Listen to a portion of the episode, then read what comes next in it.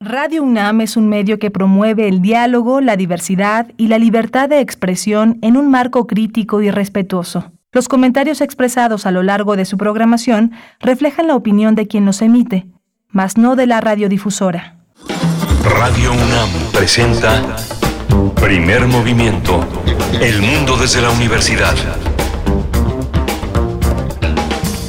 Muy buenos días, bienvenidas, bienvenidos a Primer Movimiento. Iniciamos nuestra emisión de lunes 25 de abril de 2022. Son las 7 con 3 minutos, hora del centro del país, 6 con 3 minutos para el estado de Chihuahua. Nos enlazamos durante esta hora con Chihuahua en el 105.3 en la radio Universidad, también en el 105.7 en Ciudad Cuauhtémoc, el 92.1 en Delicias, el 89.1 en Parral. Saludos, saludos a todo el estado de Chihuahua y a quienes nos sintonizan, por supuesto, en el 96.1 de la frecuencia modulada, el 860 de AM y a todo el mundo en www.radio.unam.mx. Les saluda en el micrófono Berenice Camacho. En esta ocasión que me, me encuentro en compañía de Socorro Montes en cabina aquí en Ciudad de México, frente a los controles ahí en la consola, en la cabina de FM. Violeta Berber en la asistencia de producción. Antonio Quijano, nuestro jefe de noticias, también está por allá. Y Rodrigo Aguilar esta mañana Rodrigo Aguilar,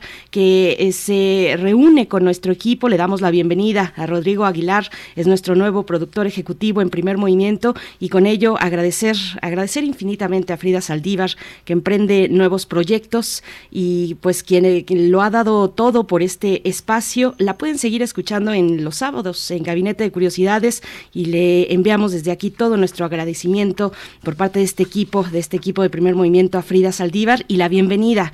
Eh, a Rodrigo Aguilar.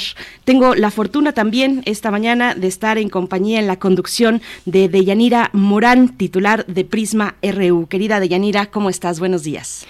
¿Qué tal, Bere? Muy bien, muchas gracias. Aquí con el gusto de siempre que hay esta posibilidad de estar por aquí en estos micrófonos a esta hora de la mañana, donde ya, ya pues ya está amaneciendo. Eh, nos tocó todavía de camino la oscuridad, pero ya, ya está saliendo el sol y pues aquí siempre bien recibida con todo el equipo de Primer Movimiento y estamos listas para iniciar en esta mañana, en este día lunes 25 de abril, Bere. Por supuesto, de Yanira Morán, decir además que Miguel Ángel Quemain estará esta semana tomando unas vacaciones, así es que eh, te agradecemos infinitamente, querida de Yanira, tu presencia aquí. Y pues sí, se nos acabó ya la vacación para los estudiantes de nivel básico. Eh, se acaba la vacación, así es que, bueno, pues eh, a entrar con todo a las clases, a este último jalón del, del año y también tomar previsiones viales, las precauciones viales, porque seguramente puede complicarse bastante la ciudad ya empezar a estas, a estas horas. Así es que iniciamos, iniciamos primer movimiento. Hoy tendremos, como cada lunes, la participación de Bruno Bartra a través de las curadurías musicales, su propuesta musical que estará sonando de aquí hasta las 10 de la mañana. Bruno Bartra es etnomusicólogo, sociólogo, periodista y DJ con más de dos décadas de experiencia, autor del libro Fronteras Reconfiguradas, Balcanes Mexicanos, Hip Hop Chicano, Jarocho Estadounidense y las nuevas nociones de patria. No se pierdan la curaduría musical de Bruno Bartra. Efectivamente, Bere, también tendremos un poquito más adelante las recomendaciones culturales. En esta ocasión, el coloquio La crítica del arte en México, dinámicas de producción, circulación y consumo. Estaremos conversando con la doctora María Andrea Jovín Yáñez, investigadora, y también con el doctor Fernando Ibarra Chávez, profesor de tiempo completo de la Facultad de Filosofía y Letras de la UNAM. La verdad es que este coloquio se antoja, no se pierdan eh, esta conversación porque sabrán exactamente de qué trata este coloquio sobre la crítica del arte en México un coloquio eh, que tendrá lugar el, del 27 al 29 de abril, es decir, esta semana. Lo organiza el Instituto de Investigaciones Bibliográficas de la UNAM, el MUAC y la Facultad de Filosofía y Letras. Les vamos, les vamos a dar todos los detalles en unos momentos más y tendremos después, hacia el cierre de esta hora, la presencia de Cintia Solís. Ella es socia del despacho Lexinfit Legal Advisory y catedrática de la Secretaría de Marina y del Instituto Politécnico Nacional para hablar de nuestros datos fiscales al desnudo y por doquier el tema que propone Cintia Solís para la sección Singularidades Tecnológicas y TICS. Efectivamente, y ya para la siguiente hora, a las 8 de la mañana, no podemos dejar de hablar de el litio y la ley minera. Es una nota muy importante para conocer de cerca qué es lo que se aprobó y hacia dónde nos, eh, luego de estas aprobaciones, hacia dónde nos lleva el futuro en el sentido de la explotación de este metal. Y vamos a platicar con la doctora Leida Azamar Alonso, que es coordinadora de la Maestría de Sociedades Sustentables de la Universidad Autónoma Metropolitana y es presidenta de la Sociedad Mesoamericana y del Caribe de Economía Ecológica porque ha hecho estudios muy interesantes al respecto y aquí escucharemos su voz, lo que nos tenga que decir respecto a este tema. Y vaya que hay mucho que decir con respecto a la ley minera y en esta ocasión también con el litio. Tendremos después en la nota internacional los resultados de la segunda vuelta de las elecciones en Francia que eh, dan como ganador a Emmanuel Macron, el actual presidente de Francia, con el 58% de los votos, obtiene una victoria para un segundo mandato. Un segundo mandato en Francia, los periodos presidenciales son de cinco años. Eh, le ha dado el pueblo francés que se debatió entre un proyecto de derecha, como es el de Macron, y uno de ultraderecha, el de Marine Le Pen. Eh, Le Pen, eh, bueno, queda en segundo lugar, por supuesto, pero nada despreciable el porcentaje de votos que lleva a su partido. Un 42% de la preferencia electoral se decantó por Le Pen eh, y pues será interesante conversar al respecto el panorama de Francia en medio de un conflicto, el conflicto de Ucrania y Rusia, las elecciones de Francia y sus resultados. Tendremos la lectura de Luis Guacuja, responsable del programa de estudios sobre Unión Europea del posgrado de la UNAM. Y también tendremos en la mesa del día el primer seminario Energía y Electricidad, oportunidades para fortalecer el sistema eléctrico mexicano, también un tema muy interesante, muy importante por todo lo que estamos viviendo de cara al futuro también. Y de ello vamos a conversar con el doctor Luca Ferrari, que es doctor en Ciencias de la Tierra, especializado en Geología Regional de México. Eh, también vamos a platicar con el doctor Omar Macera, físico, doctor en Energía y Recursos Naturales, investigador del Instituto de Investigaciones de Ecosistemas, Sustentabilidad y Sustentabilidad de la UNAM. Todo eso que tiene que ver también pensando de cara al cambio climático, todo esto platicaremos con ambos. Vamos a tenerlos en la mesa del día y después para el cierre, la doctora Clementina Equigua en la sección Biosfera en Equilibrio nos hablará de el lento viaje de los tulipanes a Holanda y cómo se naturalizó esta eh, flor en el país, en aquel país, en Holanda. La doctora Clementina Equigua es bióloga y doctora en ciencias por la Facultad de Ciencias de la UNAM, es divulgadora del Instituto de Ecología de esta casa de estudios, en donde también lleva las redes sociales del instituto y de la revista digital Oikos Más. Con ella cerraremos nuestra emisión de hoy. Así es que iniciamos, iniciamos con información eh, sobre COVID-19 y por supuesto esperando en redes sociales sus comentarios, siempre bienvenidos. Eh, arroba P Movimiento, estamos así en Twitter y en Facebook, primer Movimiento UNAM. Vamos con la información sobre COVID-19. COVID-19. Ante la pandemia, sigamos informados. Radio UNAM. La Secretaría de Salud informó que en las últimas 24 horas se registraron 12 nuevos decesos, por lo que el número de fallecimientos por la enfermedad de COVID-19 aumentó en México a 324.129. De acuerdo con el informe técnico ofrecido ayer por las autoridades sanitarias, en ese mismo periodo se registraron 271 nuevos contagios, por lo que los casos confirmados acumulados aumentaron a 5.733.785, mientras que las dosis de las diferentes vacunas aplicadas contra COVID-19 suman 198.041.792. Los casos activos estimados a nivel nacional por la Secretaría de Salud son 4.450. Y en información internacional, la ciudad china de Shanghai reportó ayer 39 decesos por COVID-19, la cifra más alta desde el inicio de su cuarentena. La ciudad más grande de China registró sus primeras muertes el 18 de abril. En total suma 87 decesos, mientras registró casi 22 mil nuevos casos.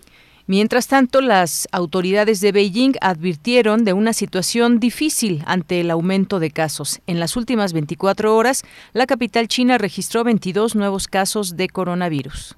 Y en información de la UNAM, la Universidad Nacional Autónoma de México se encuentra a la vanguardia en transparencia en su desempeño entre las instituciones de educación superior y otros organismos públicos nacionales al poner a disposición información sobre el desempeño de cada una de sus escuelas, facultades e institutos, respetando la privacidad de sus alumnos y trabajadores.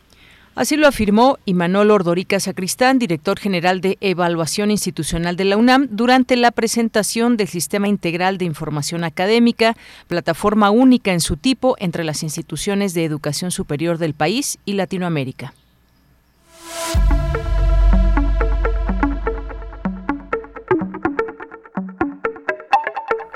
Vamos con recomendaciones culturales desde el MUAC, la sala 7 del Museo Universitario de Arte Contemporáneo de la UNAM, el MUAC, presenta su primera gran retrospectiva de Marcelo Expósito. Las muestras que integran esta retrospectiva se presentan de forma paralela en el MUAC bajo el título Nueva Babilonia. Designar o no un trabajo como arte es una decisión táctica que podrá ser visitada hasta el 16 de octubre y en el Centro Cultural de España en México con el nombre de Nueva Babilonia. Primero Sueño y Tormenta hasta el 12 de junio. No se lo pierdan, no se lo pierdan. Y también en recomendaciones culturales, si ustedes no tuvieron la oportunidad de asistir este fin de semana a la fiesta del libro y la rosa 2022 que se realizó de manera presencial en el Centro Cultural Universitario de la UNAM en CEU, pues eh, pueden acercarse al canal de YouTube de Literatura UNAM y ahí encontrarán algunas de las mesas de los eventos que tuvieron lugar, algunas porque son entre talleres, cursos, presentaciones de libros charlas reflexivas. Eh, este año la fiesta del libro y la rosa tuvo como eje temático dos, dos eh, ejes temáticos, resistencia e imaginación. Eh, en el contexto del aniversario de Jacques, Jacques Kerouac y de la generación del beat, pues se dieron cita escritores, escritoras, toda la industria editorial en esta feria, en esta fiesta del libro y la rosa que pueden encontrar, repito, en, también en, en el canal de YouTube de TV UNAM y en el canal de YouTube y las redes sociales de Literatura UNAM, por si se lo perdieron. Tuvo lugar este fin de semana, viernes, sábado y domingo, y ahí estuvo presente Radio UNAM, si ustedes pudieron escuchar las emisiones aquí en estas frecuencias universitarias. Y con esto vamos, vamos directo con música, la curaduría musical de Bruno Bartra. Primer movimiento. Hacemos comunidad con tus postales sonoras. Envíalas a primermovimientounam arroba gmail.com.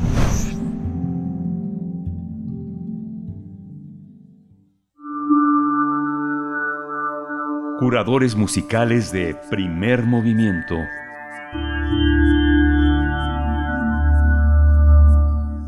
Muy buenos días a, a, todos los que están escuchando Primer Movimiento. Berenice, como siempre es un placer eh, traer una selección musical para este lunes, este lunes por la mañana, para empezar a movernos un poquito.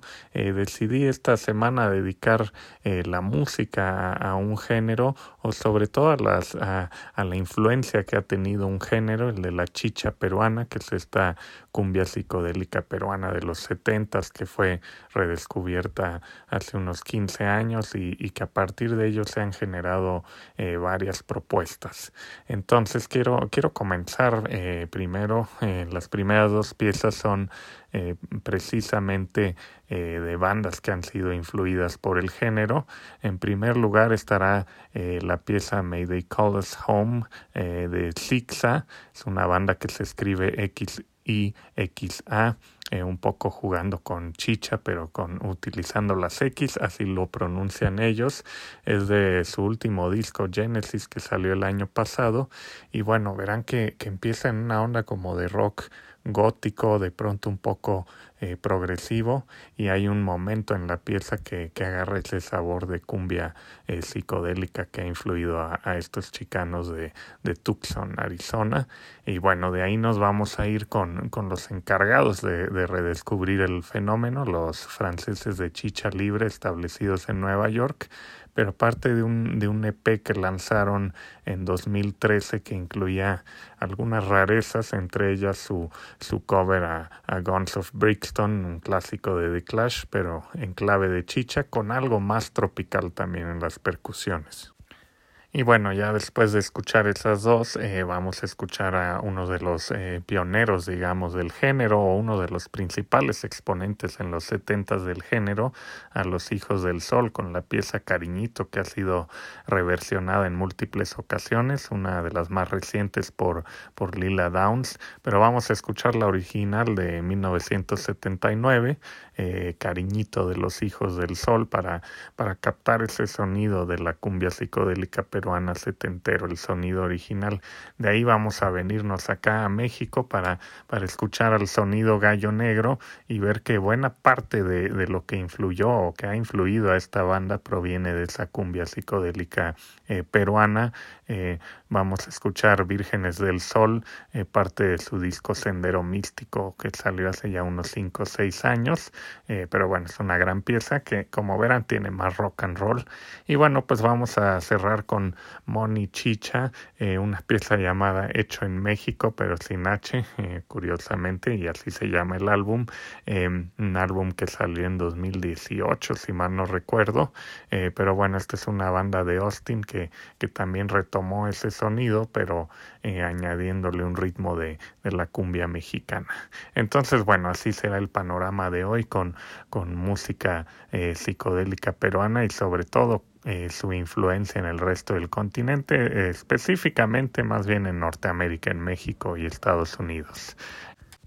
Espero que la disfruten y que les ayude a iniciar la semana con buena vibra, sabor y alegría. Un abrazo.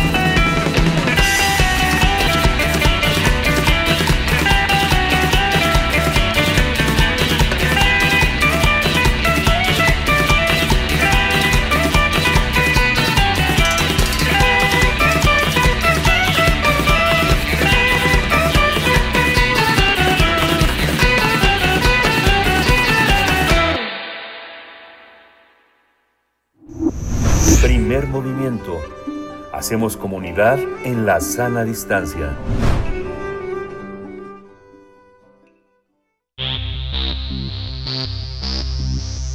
De festivales, ferias y más. Recomendaciones culturales. En el coloquio La crítica de arte en México, dinámicas de producción, circulación y consumo, diversos especialistas presentarán reflexiones sobre el quehacer de la crítica de arte a través del tiempo en nuestro país. En este encuentro se abordará la relación del arte con la escritura mediante un foro académico que estará dedicado específicamente a la crítica de arte. Esto se debe a que desde hace algunos años no se realiza un encuentro que coloque en el centro del debate a la crítica de arte hecha en México, con una revisión amplia y retrospectiva del tema.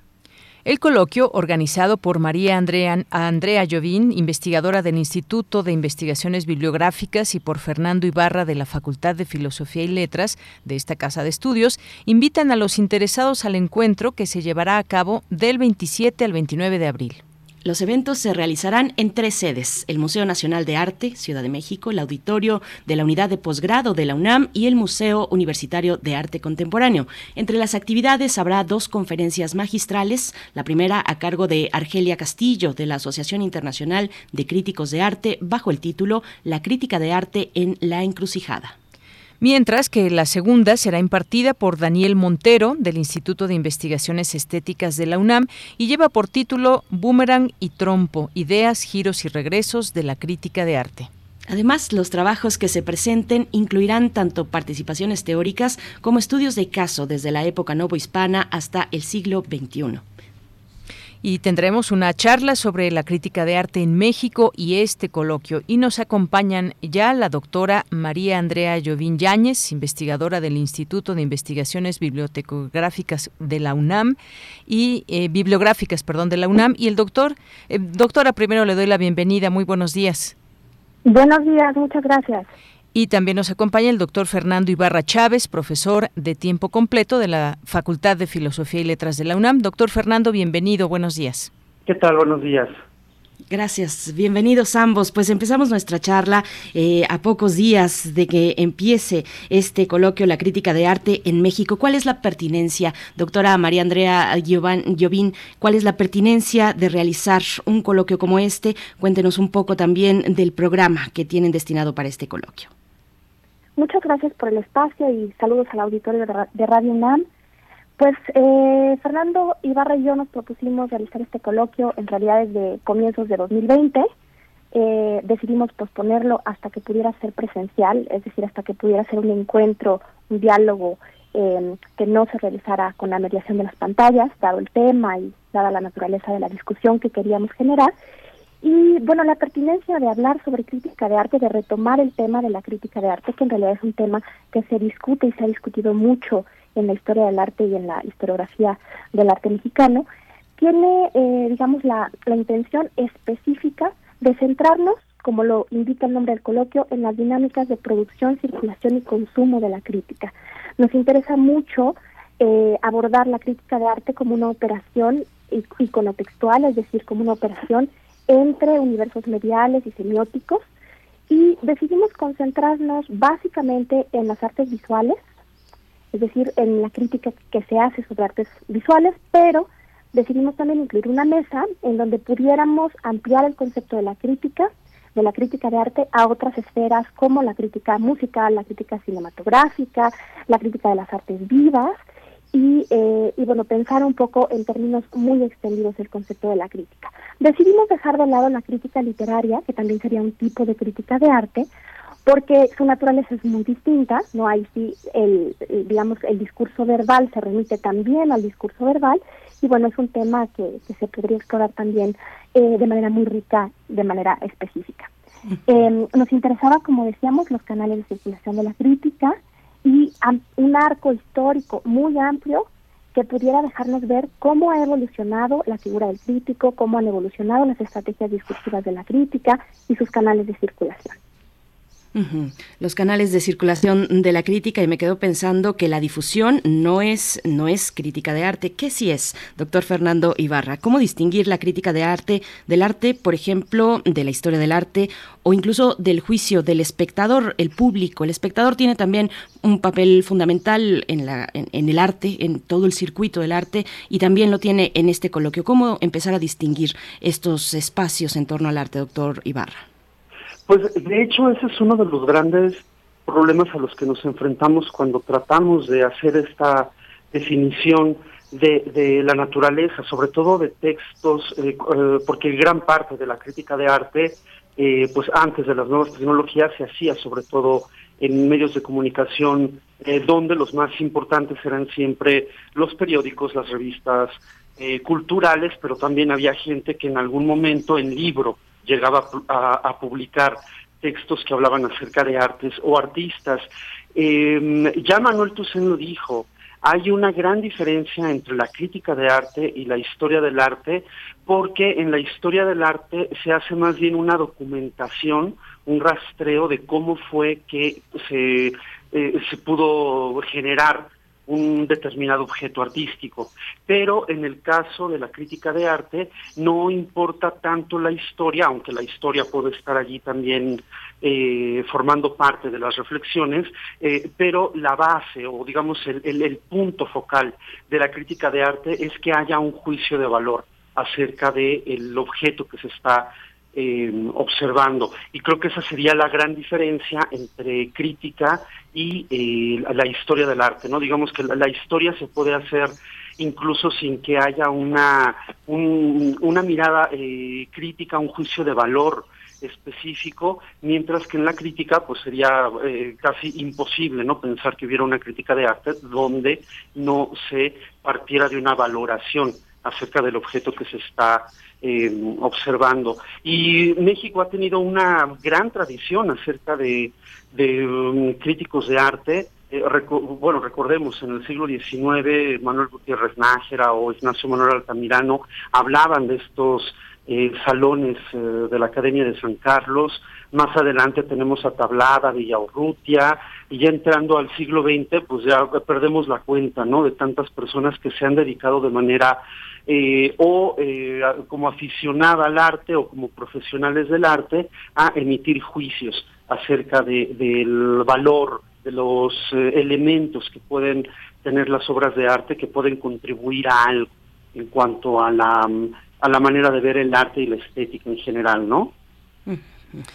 Muy bien, bueno, pues seguimos en esta conversación. Eh, el programa es un programa muy rico, este que nos trae el coloquio, hay distintas eh, temáticas, eh, doctora Andrea Llovín, y en este sentido usted ya nos platicaba, muy interesante todo esto de las artes visuales, cómo ampliarse también hacia la crítica musical y cinematográfica, pero sobre todo cómo ha ido evolucionando la crítica, quienes nos están escuchando y que se empiezan a interesar por este coloquio. ¿Qué les podemos decir en este sentido? Cómo ampliar nuestros horizontes en torno a la crítica del arte, cómo empezar, cuál es parte de esta temática que nos trae este, este coloquio. Yo quisiera regresar un poco a, algo que mencionaba ya Fernando sobre la, naturaleza de la crítica y es el, destacar su carácter subjetivo, su carácter eh, eminentemente que parte de la lectura individual y de la invitación a leer que nos hace el crítico en, cuestión, ¿no? Es la, es la invitación a mirar un poco desde sus ojos una exposición, un movimiento artístico, una obra. Y, y, eso lo podemos ver, por ejemplo, en casos como, por ejemplo, cuando Octavio Paz habla sobre la pintura de, de Velasco y sobre sus paisajes y dice que su pincel es casto, ¿no? Una expresión como esa no cabría en la historia del arte o en la historiografía del arte. Cabe en la crítica porque justamente está dejándonos ver una mirada, ¿no? No hay, no hay no hay piel, no hay desnudo, no hay figura humana, ¿no? Es por eso es un pincel casto. O por ejemplo cuando Tibol menciona que la, habla sobre la naturaleza frutal del color en tamaño, ¿no? Ese tipo de aproximación pues está en la crítica de arte que no podría necesariamente estar en el discurso de la, de la historiografía del arte, ¿no? Y, y justamente algo importante es la generación de públicos eh, que, que, ha, que ha traído consigo la crítica de arte a lo, a lo largo del tiempo eh, y justamente en ese ser una ventana abierta hacia hacia guiar un poco a los espectadores en relación con la importancia de un artista, de un movimiento. Y creo que un poco la atención justamente de la evolución de la crítica ha sido la evolución también de los, de los públicos y de su autonomía. Eh, se concibe al espectador de una manera muy distinta en el siglo XXI de cómo se, se pudo concebir en el XX o en siglos anteriores, y en ese sentido también la crítica ha evolucionado eh, en relación con eso, así como ha evolucionado a la par de otras figuras muy importantes en, en el contexto artístico, como por ejemplo sería la figura del curador. Muy bien, pues muy interesante todo esto, eh, la generación de públicos y cómo eh, mirar desde distintos ojos una exposición, por ejemplo. Y yo quisiera preguntarle también al doctor Fernando Ibarra, ya que nos explicaba pues todo acerca de todos estos representantes que ha habido a lo largo de todos estos años sobre arte. También un elemento muy importante para ir conociendo toda esta crítica, eh, hay que decirlo aquí, ha, habido también representantes en el ámbito periodístico muy conocedores de, del arte y la cultura que nos permiten también conocer y aproximarnos a esas eh, críticas desde distintas áreas del arte. Hay representantes de los cuales también se va a hablar en este seminario. Me gustaría que abundara un poco en ello, cómo, cómo se acerca el arte, la crítica, cómo se nos va ofreciendo al público, doctor. Ay, pues eh, qué bueno que menciona esta cuestión del periodismo, porque en gran medida la crítica de arte se da mucho desde este desde esta trinchera, ¿no? De, de lo periodístico, y esto se debe a que pues va de la mano un poco el, el quehacer de las naciones eh, con las exposiciones de arte y obviamente con la gente que hace comentarios acerca de esas exposiciones. Y algo que queremos eh, resaltar de la, de la importancia ¿no? de un coloquio como el que estamos organizando ahora es que por lo mismo que mucha de la producción crítica eh, se lleva a cabo en periódicos, es una producción que se pierde. O sea, se publica, hay un periodismo cultural desde siempre, no lo hemos tenido aquí, aquí en México, eh, pero se quedan los textos allí, en las páginas del periódico, y pues se pierden, pues, porque son para un consumo inmediato, evidentemente. Y, lo, y algunos de, de los ponentes que participarán en nuestro coloquio, pues son personas que se han dedicado a hacer un rastreo de aquellos eh, materiales críticos, de ver en qué periódicos se publicaron, a qué público iban dirigidos, cuál es la ideología en algunos momentos que subyace detrás de esta crítica de arte, eh, y creo que ese es uno de los grandes eh, pues uh, trabajos ¿no? que hacen los investigadores el hecho de eh, tratar de reconstruir cómo es que se pudo haber llevado a cabo eh, esta dinámica ya lo decía eh, hace un momento. Eh, actualmente tenemos blogs, hay personas que ya se han hecho famosas a partir de las críticas que hacen de, del arte nacional, internacional, lo que sea, eso no, no es tan relevante, eh, pero ya tienen un blog, ya son eh, youtubers, etcétera, y están ya teniendo un carácter como líder de opinión. Pero ese tipo de actividad que ahora la podemos ver en, en este tipo de medios de comunicación, antes eh, esa, ese, mm, esa labor, digamos, de ir conduciendo o de tratar de, eh, entre comillas, abrir los ojos ¿no? al público en general para que se dé cuenta del valor de una determinada obra de arte, eso ocurrió aquí en México eh, eh, desde eh, casi 200 años a partir de la de la prensa, ¿no? Aunque, eh, como ya se mencionaba también en nuestro coloquio, habrá alguna reflexión que se llevó a cabo ya en ámbito nuevo hispano. Porque digo, mientras haya arte, creo que siempre habrá alguien que va a emitir un juicio eh, que puede ser, que puede partir desde una subjetividad muy exacerbada o puede estar vinculado con las, las tendencias ¿no? del momento. Uh -huh. Doctora María Andrea, sí, adelante, por sí, favor. Me gustaría añadir algo en relación con esto tan, tan interesante que, que dice uh -huh. Fernando sobre la, la presencia de la prensa. Y es que de pronto la crítica de arte tiene tempos diferenciados. Uno es el momento, en el, el, momento coyuntural específico en el que el crítico escribe y publica un, un texto de crítica en la prensa, por ejemplo, ¿no? Como, o, en un, o en un blog, como sería en, el momento, en la época contemporánea.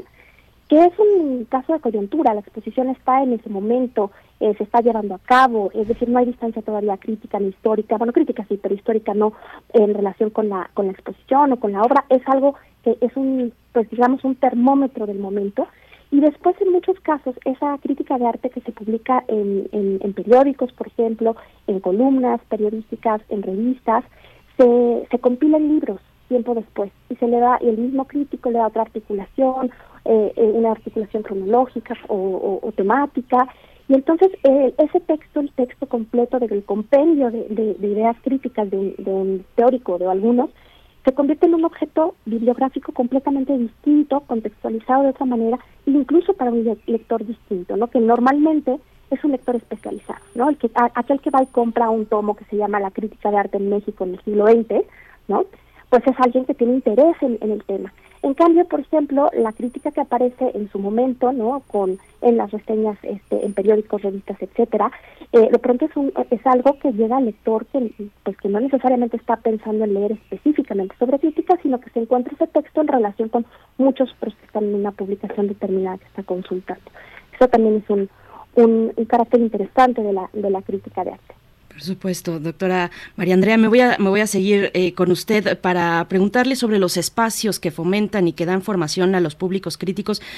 Me quedé pensando, por ejemplo, en el Colegio Nacional, que ha hecho retrospectivas muy interesantes de muralistas, eh, de otros artistas en distintos eh, géneros, Tamayo, Vicente Rojo, en fin, un trabajo muy interesante. Y también pienso en la universidad, en la universidad como el espacio de formación y de acercamiento con públicos de públicos críticos, pero también con críticos del arte propiamente, es decir, críticos profesionales. ¿Cuál, cuál es el papel de la universidad, doctora María Andrea Llovín, eh, eh, de, eh, en esta formación de nuevos públicos que sean críticos y de estos profesionales de la crítica del arte? Pues yo me atrevería a decir que, que en la generación de públicos, de una u otra manera, siempre interviene una vinculación con la universidad.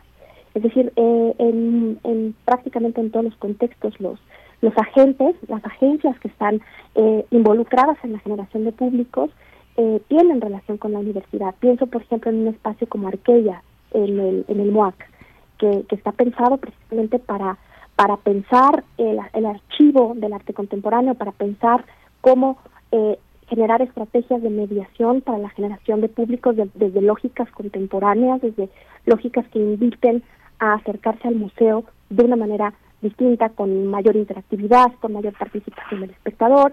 Y, bueno, por supuesto, en términos críticos, en términos teóricos, la universidad ha sido muy importante, por supuesto, eh, en, muchos niveles. Este coloquio que nosotros estamos llevando a cabo ha tenido muchísimo impulso del posgrado en Historia del Arte de la UNAM, que es el semillero desde el cual se forman muchos futuros críticos de arte, muchos futuros curadores, muchos futuros historiadores del arte tenemos mucha presencia de, colegas del posgrado en el programa y ese es un espacio que es digamos la cantera de la de, la de los especialistas en, en, arte en todas sus, sus, aristas no y bueno por supuesto también desde la investigación en institutos como el Instituto de Investigaciones Estéticas eh, el Instituto de Investigaciones Bibliográficas que es en el que yo realizo mis investigaciones, la propia Facultad de Filosofía y Letras, como el caso de, mi colega Fernando Ibarra, y tantos espacios de la universidad que como se piensa justamente como un espacio interdisciplinario, nos permite reunir nuestros saberes en torno a un tema desde distintas eh, instancias y dependencias, tanto para la organización de exposiciones como para pensar el arte, pensar los públicos, eh, pensar nuevas estrategias de mediación, Y bueno, eh, hablando de acercarse al público, doctor Fernando Ibarra, y ya para ir también nosotros acercándonos al cierre de esta charla, vayamos un poco al espacio público, sacar la obra de la caja blanca, de la llamada caja blanca, y exponerla en el espacio que es de todos y de todas, el espacio público, y otro espacio también interesante, si cabe la oportunidad, eh, aquel que pues se dio, se hizo patente eh, y latente en la pandemia durante el encierro, el, el espacio virtual eh, un poco que sirva para reflexionar lo que pasó durante la pandemia mm, con esta mediación de una pantalla y eh, la participación del observador, por supuesto que es parte fundamental de, de, un hecho de un hecho artístico. ¿Cómo, ¿Cómo ver estos otros espacios, doctor Fernando Ibarra, que también se encuentran para el caso del de, el espacio público incluidos en este coloquio? Ay, pues eh, no podría darle todavía eh, conclusiones acerca de eh, lo que ocurrió entre el arte y la pandemia y los espacios virtuales, porque es algo todavía muy muy reciente. Sin embargo, sí nos dimos cuenta que a pesar de que había pandemia, hubo muchos museos que eh, abrieron ¿no? virtualmente sus puertas a públicos diversos. Pudimos estar en el Prado, pudimos estar en, en, eh, los grandes museos italianos, eh, en los grandes museos franceses, porque había ya esta tecnología que permitía visitar las salas, ver las, las salas de exposición, ver las piezas, pero aquí es donde ya empezamos con problemas de percepción porque evidentemente estamos acostumbrados a ver la, obra de arte, sobre todo las artes plásticas, como objetos eh, que son únicos. Entonces, al momento en el que volvemos esta percepción virtual, resulta que ya no estamos hablando de un objeto único, ya ni siquiera estamos hablando del objeto, sino que estamos hablando de, la, de su eh, reproducción a partir de las nuevas tecnologías. Y obviamente la, la expectativa o el, el comentario eh, que se tendrá acerca de la obra de arte, pues será muy diferente eh, a partir de quien lo está viendo como un objeto real físico y quien está teniendo contacto con la obra de arte a partir de estas nuevas tecnologías. Y también tenemos el caso de la Capilla Sixtina o de exposiciones de murales eh, que han sido itinerantes, pero son a partir de fotografías iluminadas. Entonces, no es realmente la obra de arte y sin embargo, estas nuevas dinámicas de, difusión de la obra de arte, pues también están generando un nuevo público, gente que puede ir a las exposiciones de arte, pues le llamaría virtual o de reproducciones de alta, de alta calidad que se están haciendo de manera siempre eh, informática, eh, es un nuevo público que puede tener acceso a estas obras de arte que en realidad no lo son, pero en realidad están reproduciendo esa realidad. Y también estas personas que pueden eh, ser eh, críticos eh, de arte especializados o pueden ser personas comunes y corrientes, digamos el ciudadano de a pie que entra a ese lugar a ver esa exposición, pues van a generar también una manera diferente de, de ver el objeto, ya no se puede hablar de su materialidad porque ya no es un objeto eh, material, sino es una reproducción. Y pues bueno, eso, como le digo, es una novedad que está ocurriendo ahora en el, en el ámbito de nuestra difusión del arte y que obviamente pues habrá que esperar no para ver qué tipo de crítica también se está generando eh, con esta con la obra de arte eh, en sí y además con la dinámica en general de difundir el conocimiento de, obras de arte a partir de medios eh, nuevos que nos permite la tecnología y de lo virtual. Muy bien, pues eh, doctora eh, Andrea, doctor Fernando, ya hacia el final de esta charla, pues me gustaría que nos dijeran eh, cómo podemos conectarnos a este coloquio, para quién va dirigido, luego de todos estos temas tan amplios que ya nos han platicado y compartido en este espacio y que va a comenzar ya el próximo miércoles.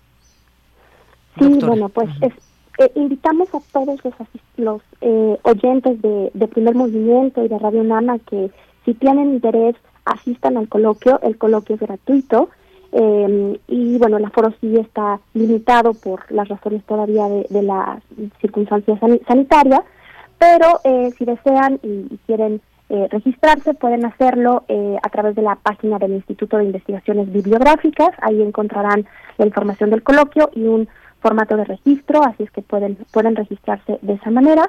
Eh, si por alguna razón se les pasa hacer este registro, de cualquier manera pueden eh, presentarse el, el, día que ustedes eh, lo consideren oportuno. Se, se dará una constancia de asistencia siempre cuando haya un 80% de asistencia a las mesas del coloquio. y nos interesaba precisamente que fuera algo que se extendiera, no solamente que partía, que partía de la universidad y se hace en la universidad, pero que también se extendía hacia espacios no necesariamente universitarios y por eso nuestro nuestro día de partida es en el Museo eh, Nacional de Arte, en el MUNAL. Eh, así es que bueno, pues el, el primer día estaremos todo el día eh, reflexionando desde, desde ese espacio maravilloso y simbólicamente muy importante para la historia del arte y después estaremos ya en la UNAM el, segundo día en la unidad de posgrado, el tercer día en el MUNAL y bueno, nos, nos interesaba también cerrar en otro museo precisamente para pues para vincularnos también con la con la noción del, del museo como espacio de generación de conocimiento. Así es que esperamos que todos eh, los que los que se interesen puedan acompañarnos. No se va a transmitir en vivo el coloquio, eh, pero sí vamos a, a, hacer un registro un registro de las mesas que muy probablemente después estará disponible para, para su consulta en los, en los canales de nuestras dependencias. Pues eso estaría muy bien porque eh, quienes no puedan asistir, pero que ya escucharon y tienen muchas ganas de conocer más y saber o de escuchar todas las voces que estarán ahí vertidas, pues será muy importante. Ya nos avisarán y por supuesto aquí en este espacio de primer movimiento se eh, dará esta información. Bueno, pues algo más que quiera comentar antes de despedirnos, doctor Fernando.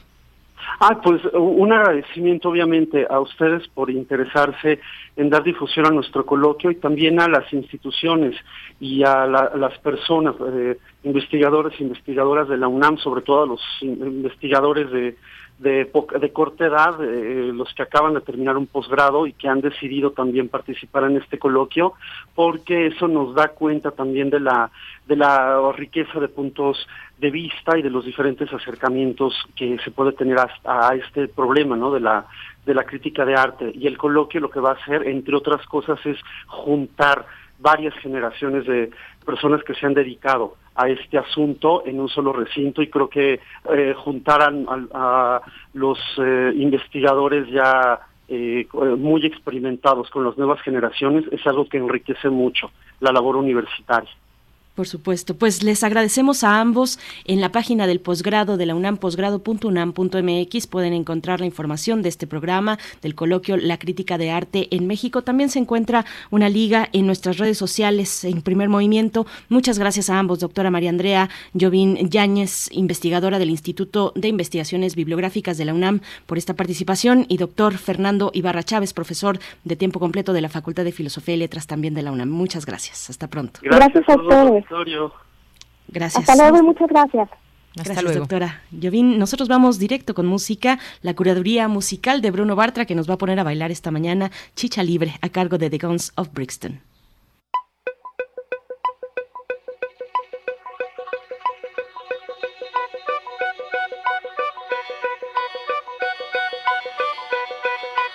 Y como dice Rubén, un carro pasa muy despacito por la avenida no tiene marca, pero todos saben que es policía.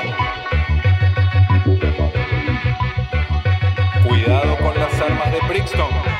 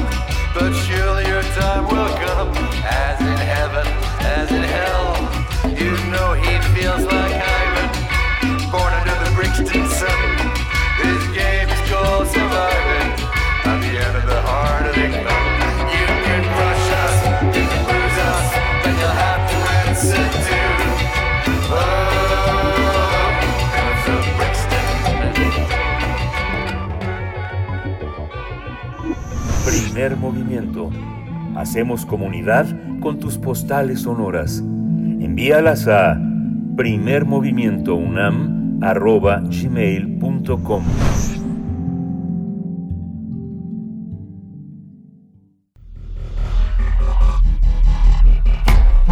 Singularidades tecnológicas y TICs.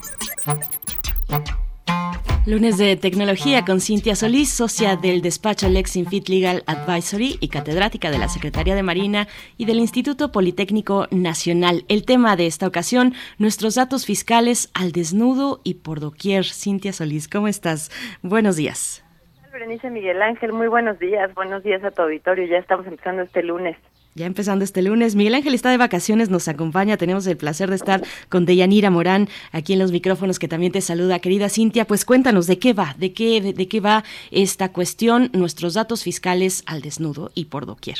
Claro que sí, Berenice. Bueno, y Deyanira, muchísimo gusto. Hola, Cintia. Este, pues la verdad es que esta es una situación muy importante para todos. La verdad es que siempre traemos estos temas que pueden llegar a, a causar cierto escosor, pero este es un tema de interés público porque recordemos que no solamente es un tema que nos debe de interesar a los contribuyentes, sino prácticamente a toda la sociedad mayor de 18 años. Recordemos que este año o a partir de este año es obligatorio para todos aquellos mayores de edad él está registrado ante el SAT. E incluso, bueno, anteriormente no solamente tenías que ser contribuyente para ser dado de alta, recordemos que las cédulas electrónicas que ahora se están expidiendo, pues requieren que tengas tu firma electrónica avanzada.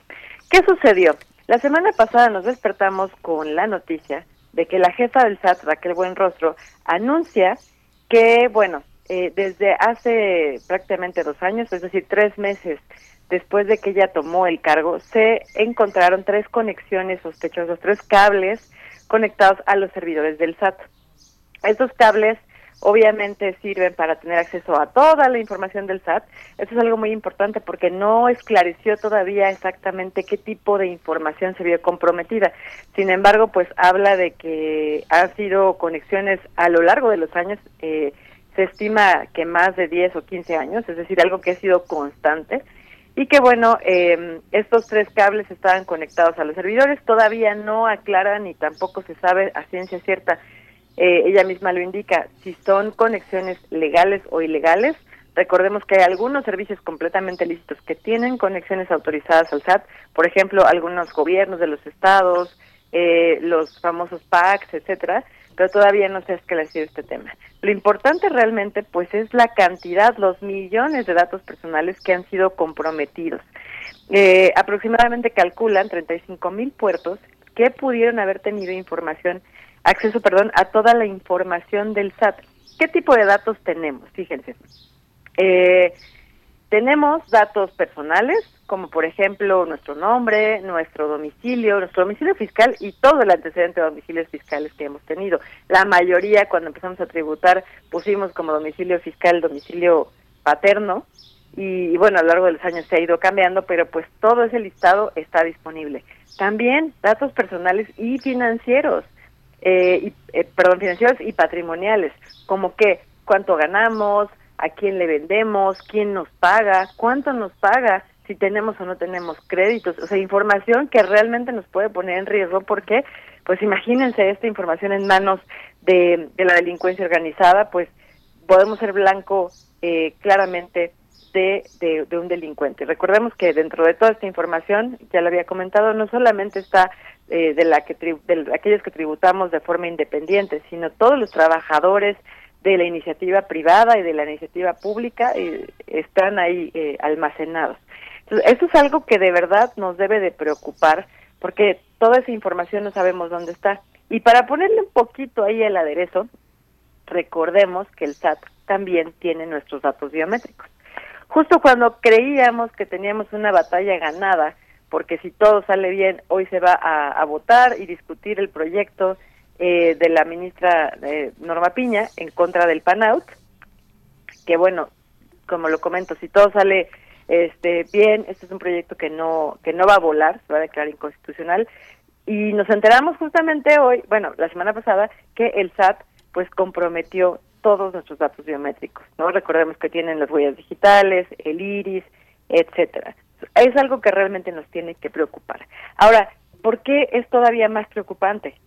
eh, como sabemos, pues el SAT es un sujeto obligado y esta vulneración de seguridad es un concepto tanto técnico como jurídico que está contemplado en el artículo 38 de la Ley General de Protección de Datos Personales en posesión de los sujetos obligados.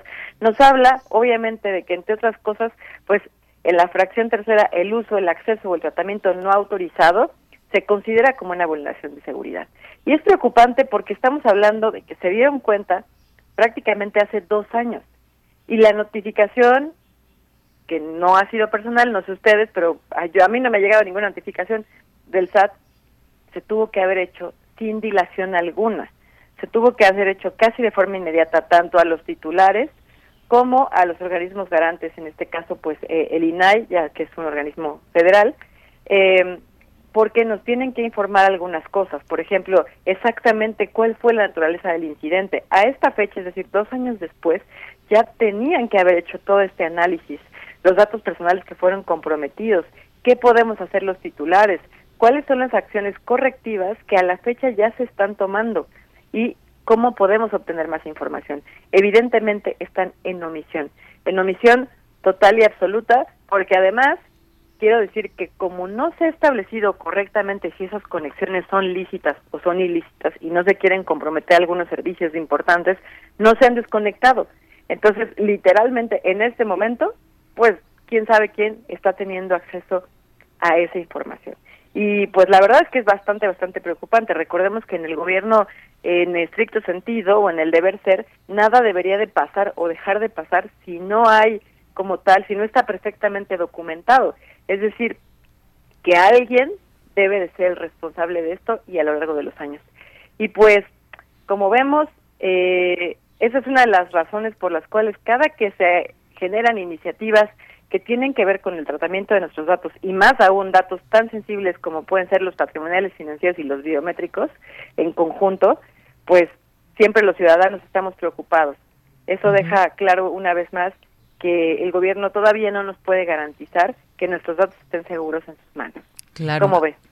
Pues muy interesante todo esto y preocupante a la vez se habla incluso de un guachicoleo de datos en este sentido. Pues ojalá que existan cada vez más candados porque hay gente que pues ya ha tenido, ha resentido todas estas consecuencias de la venta o de estos datos fiscales al desnudo y por doquier. Pues Cintia, muchas gracias. A sus órdenes. Nos vemos. Hasta luego. Hasta luego. Muchas gracias. Gracias a Cintia Solís, socia del despacho Lexim It Legal Advisory y catedrática de la Secretaría de Marina y el Instituto Politécnico Nacional. Y con esto nos vamos a despedir. Hay que mantenernos atentos a eh, la discusión hoy en la Suprema Corte de Justicia, esto que ya anunciaba Cintia Solís, eh, esta, este proyecto elaborado por la ministra Norma Lucía Piña que propone declarar la invalidez total del decreto que crea al PANAUT. El PANAUT, recordemos, es el Padrón Nacional de Usuarios de Telefonía Móvil y esta acción de inconstitucionalidad ha sido promovida por el INAI y también por una minoría en el Senado de la República. Vamos a ver eh, cómo esta discusión hoy en la Suprema Corte de Justicia de la Nación. Con esto y cuando son ya las 8 de la mañana, nos despedimos de la Radio Universidad en el estado de Chihuahua, de Ciudad Cuauhtémoc, Delicias, Ciparral. El día de mañana nos volvemos a encontrar poquito después de las 6 de la mañana. Nosotros seguimos aquí en primer movimiento. Vamos al corte. Síguenos en redes sociales. Encuéntranos en Facebook como Primer Movimiento y en Twitter como arroba PMovimiento. Hagamos comunidad.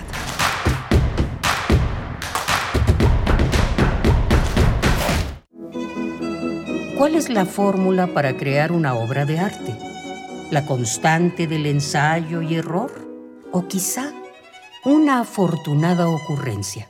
Cuando la teoría se vuelve una estética, Radio UNAM te invita a dar un recorrido artístico para apreciar la fábula, lo grotesco, y lo estrambótico en el arte en el curso Confabulación, hacer cantar a las fuentes en cinco sesiones.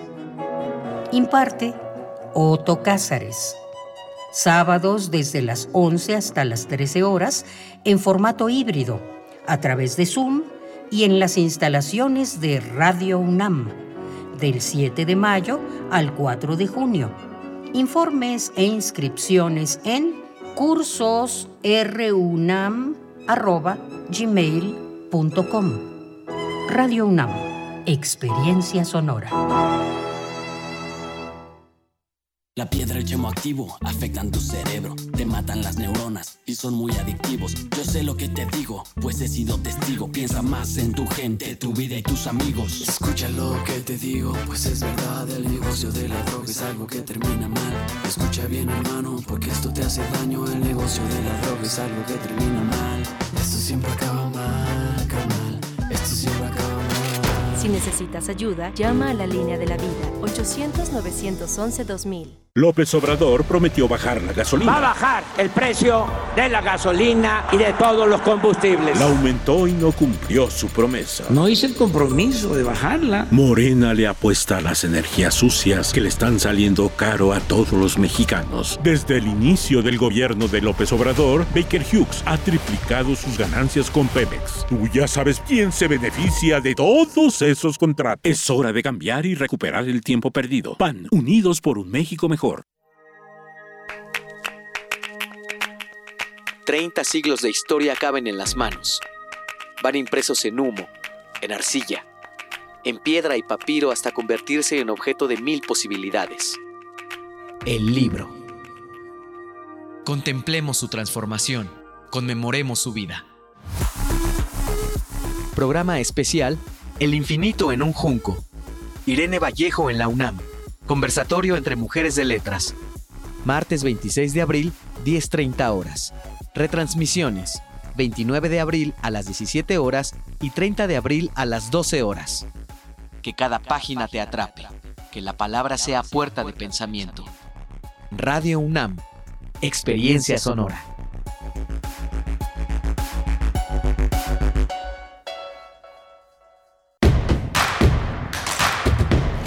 Encuentra la música de primer movimiento día a día en el Spotify de Radio UNAM y agréganos a tus favoritos.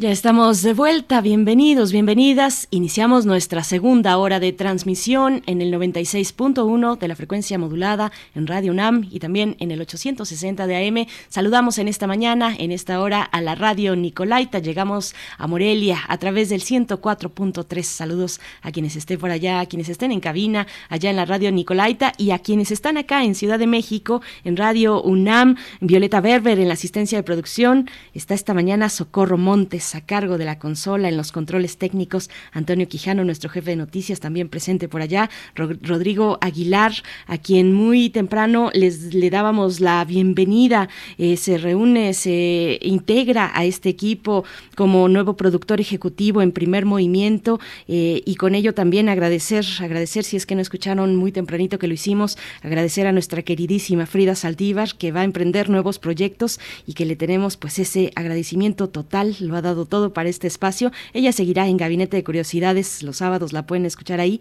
pero emprende otros nuevos proyectos. Le deseamos lo mejor a Frida Saldívar y damos la bienvenida a Rodrigo Aguilar, nuestro nuevo productor ejecutivo. Ahí un enroque también, porque Rodrigo Aguilar eh, fue el productor de Prisma RU y ahora estará Marco Lubián, pero bueno, eso le corresponde por supuesto comentarlo y en su espacio también, y si quiere en este, a mi querida compañera de Yanira Morán, que está esta mañana con nosotros aquí en Primer Movimiento desmañanándose esta semana, bueno, este día de hoy y también el viernes estará, ya que durante toda la semana Miguel Ángel Quemain estará tomando sus vacaciones. De Yanira Morán, siempre es un gusto estar contigo, aprender mucho de ti, de tu trabajo de conducción. ¿Cómo estás?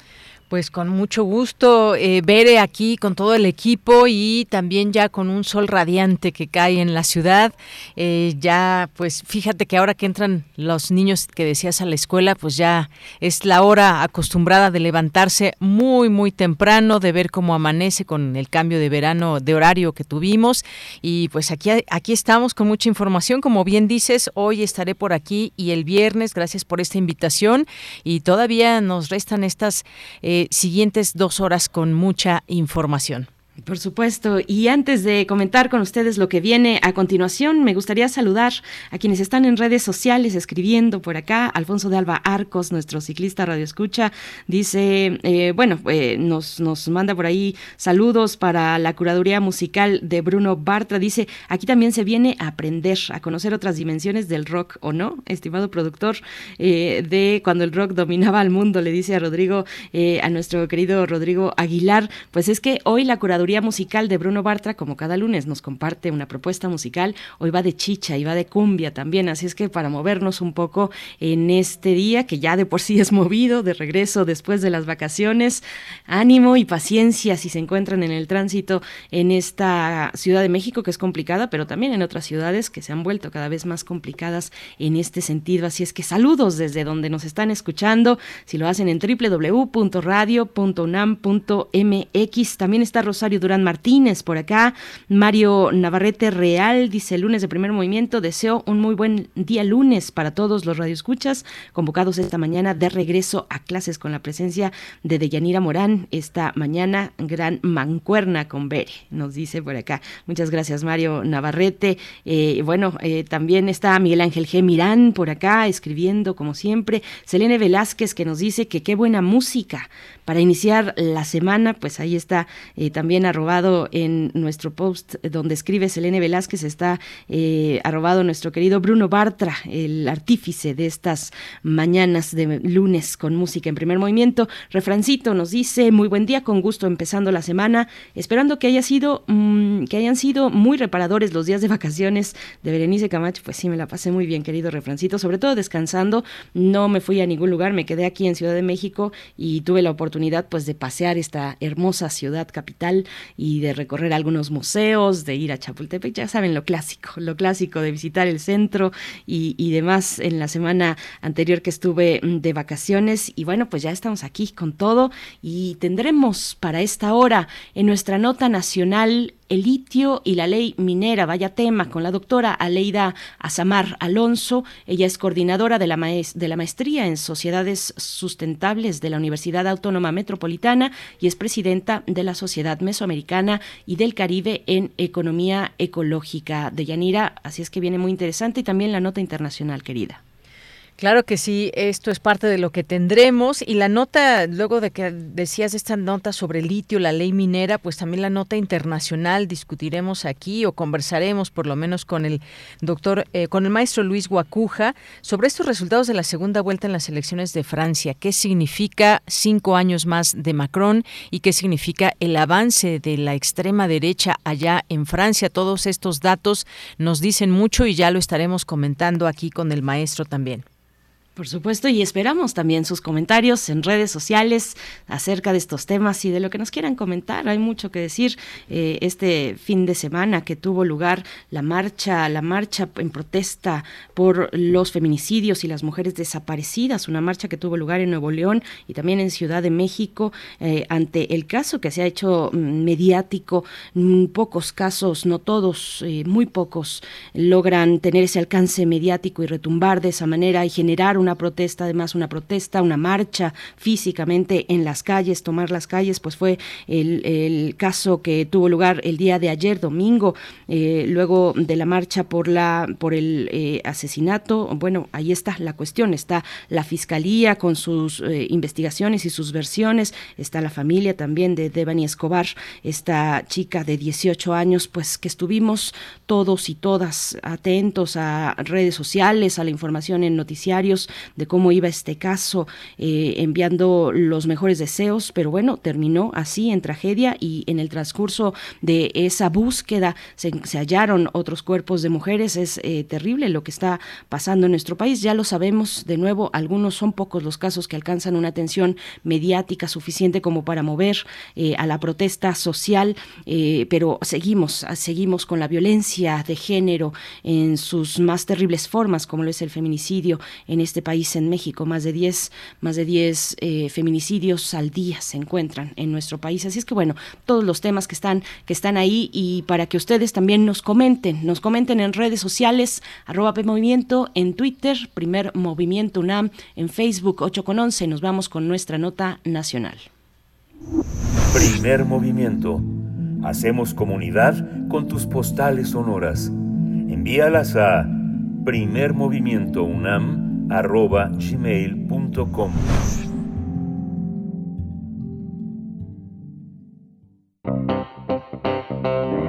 Nota Nacional el Ejecutivo Federal publicó las reformas a la ley minera aprobadas por el Congreso de la Unión con la que se nacionaliza la explotación, beneficio y aprovechamiento de litio. Dicha ley también contempla la creación de un órgano descentralizado de la Administración Pública que se encargará de su regulación con el apoyo del Servicio Geológico Mexicano en un plazo no mayor a 90 días tal y como lo determinó el presidente Andrés Manuel López Obrador, con la expedición de esta ley no se otorgarán más concesiones ni contratos para la exploración y consecuente explotación de ese mineral considerado estratégico para el sector, para el sector energético. La reforma reconoce que el litio es patrimonio de la nación y su exploración, explotación, beneficio y aprovechamiento se reserva en favor del pueblo de México. La publicación ocurre luego de que la reforma a la ley minera fuera aprobada de manera rápida, fast track, en la Cámara de Diputados y discutida de forma inmediata al día siguiente en el Senado. La reforma a la ley minera fue propuesta por el presidente López Obrador luego de que la Cámara de Diputados rechazara su propuesta de, de reforma eléctrica. Realizaremos un análisis de la ley minera aprobada por el Congreso y el futuro del litio en México. Este día nos acompaña la doctora Aleida Samar Alonso, coordinadora de la maestría en Sociedades Sustentables de la Universidad Autónoma Metropolitana, es presidenta de la Sociedad Mesoamericana y del Caribe de Economía Ecológica. Bienvenida, doctora. Muchísimas gracias. Buenos días, Deyanira, y buenos días, Berenice. Es un gusto estar con ustedes. Gracias, doctora Aleida Azamar. Bienvenida a Primer Movimiento una vez más. Pues cuéntenos cómo poner en contexto esta reforma a la ley minera y en el caso del litio. ¿Cuál es el contexto? ¿Con qué iniciar la, charla? Claro que sí, muchísimas gracias. Eh, bueno, ya escuchaba ahora que ustedes estaban comentando varias cosas. Quizás es importante comentar lo que se aprobó. Se aprobaron o se reformaron los artículos primero, quinto, noveno y décimo de la ley minera eh, de la siguiente forma. El artículo primero eh, dice que solamente el organismo público descentralizado que determina el Ejecutivo es el que puede eh, decidir sobre el litio en cuanto a exploración, explotación y su aprovechamiento. Y también algo importante es que en el artículo quinto se declara de utilidad pública. Tanto la exploración, la explotación como el aprovechamiento de este mineral se prohíbe, como bien decían ustedes, ¿no? concesiones para este recurso a cualquier otro que no sea el Estado. Eh, también se determinó que es patrimonio de la nación se van a establecer las cadenas de valor del litio estarán controladas por el Estado a través de este organismo que comentábamos. Eh, también ya ustedes comentaban, el Servicio Geológico apoyará en estos procesos eh, geográficos de las reservas y también se compromete el Estado a proteger y garantizar la salud de los mexicanos, el ambiente, pueblos originarios. En el 9 se hace referencia al organismo que va a explotar el litio y en el 10 se agrega que el litio y otros minerales que se declaren como estratégicos sin especificar cuáles no pueden ser concesionados a privados y también se agrega que el mencionado organismo descentralizado será aquel que determine el Ejecutivo los términos de disposiciones aplicables. Todos estos cambios a mí me parece que dejan bastantes interrogantes, ya que además eh, no se aclara cuáles son los otros minerales estratégicos, tampoco se mencionan las disposiciones aplicables para la determinación del organismo descentralizado, y de la misma forma en los transitorios se señala que se derogan disposiciones legales y reglamentarias que se pongan en este ordenamiento pero esto implicaría también derogar el artículo 73 en su fracción décima, indica que es el Congreso quien debe legislar en torno a la minería, eh, lo que incluye también la determinación de minerales estratégicos y por supuesto la nacionalización del litio. Entonces, esto es lo que cambia. Eso es lo que cambió, doctora. Y pues sí, justamente queremos ir eh, aclarando ciertas dudas, preguntas que hay con respecto a este tema. Ya está expuesto qué es lo que se aprobó, pero uno se pregunta, ¿es correcto? ¿Es viable este proyecto? Eh, ya se sabe que hay al menos eh, 31 proyectos de exploración de litio en Zacatecas, en Coahuila, en Sonora, en San Luis Potosí, de empresas de Reino Unido, Canadá y Estados Unidos. ¿Cómo, cómo se va a hacer la extracción de este metal? Por ejemplo, desde esta empresa que se propone desde el gobierno, su creación, de dónde viene el dinero, es decir, mucho, muchas preguntas que nos quedan, pero a, final de cuentas haría esta pregunta, ¿es eh, correcto, vamos hacia el camino correcto eh, cuando hablamos de este proyecto a desarrollar en México? Ok, muchísimas gracias por la pregunta. Eh, importante aclarar que no, no tenemos cadenas de valor, no tenemos experiencia, no hay capital y los costos van a ser demasiado elevados. Eh, ¿A qué me refiero? Si comparamos eh, lo que está sucediendo en México con los casos de América Latina que llevan décadas extrayendo litio, ninguno tiene una industria representativa, por ejemplo, sobre todo en el, en el ensamblaje de baterías de litio, que es para lo que más se va a utilizar.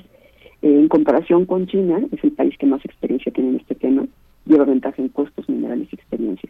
Eh, aquí igual pongo un ejemplo, ¿no? Justo para producir baterías de litio se necesitan cinco etapas para participar en esta cadena de producción. La primera es justo la extracción, o sea, la parte de la minería que todos conocemos, exploración, explotación, extracción. La segunda es el refinamiento. La tercera son los electroquímicos. La cuarta son ya la formación de las celdas. Y la, quinta cuando ya se ensamblan estas baterías.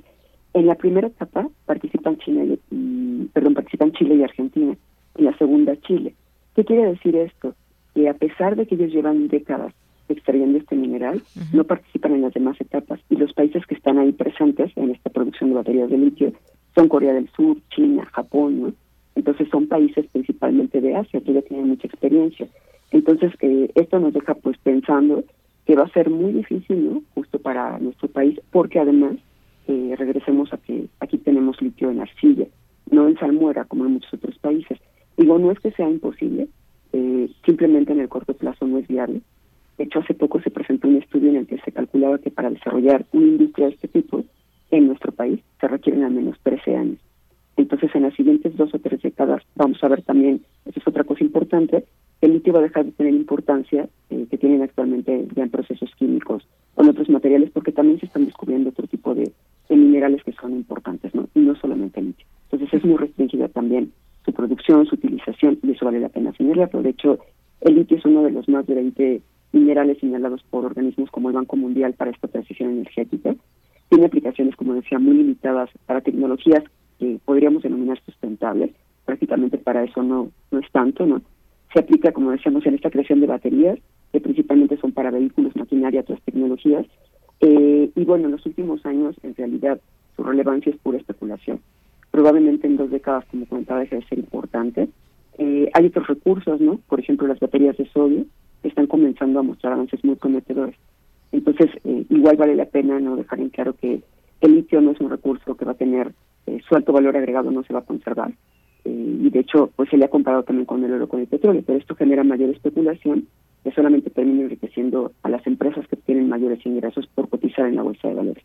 Y esto, de hecho, lo podemos ver muy claramente en Chile o Argentina, que sus impactos positivos son muy limitados en términos económicos me refiero, ellos tienen pues años no extrayendo justo este mineral y no representa parte importante de sus ingresos nacionales, más bien es marginal, a pesar de que se tienen grandes niveles de inversión y de producción.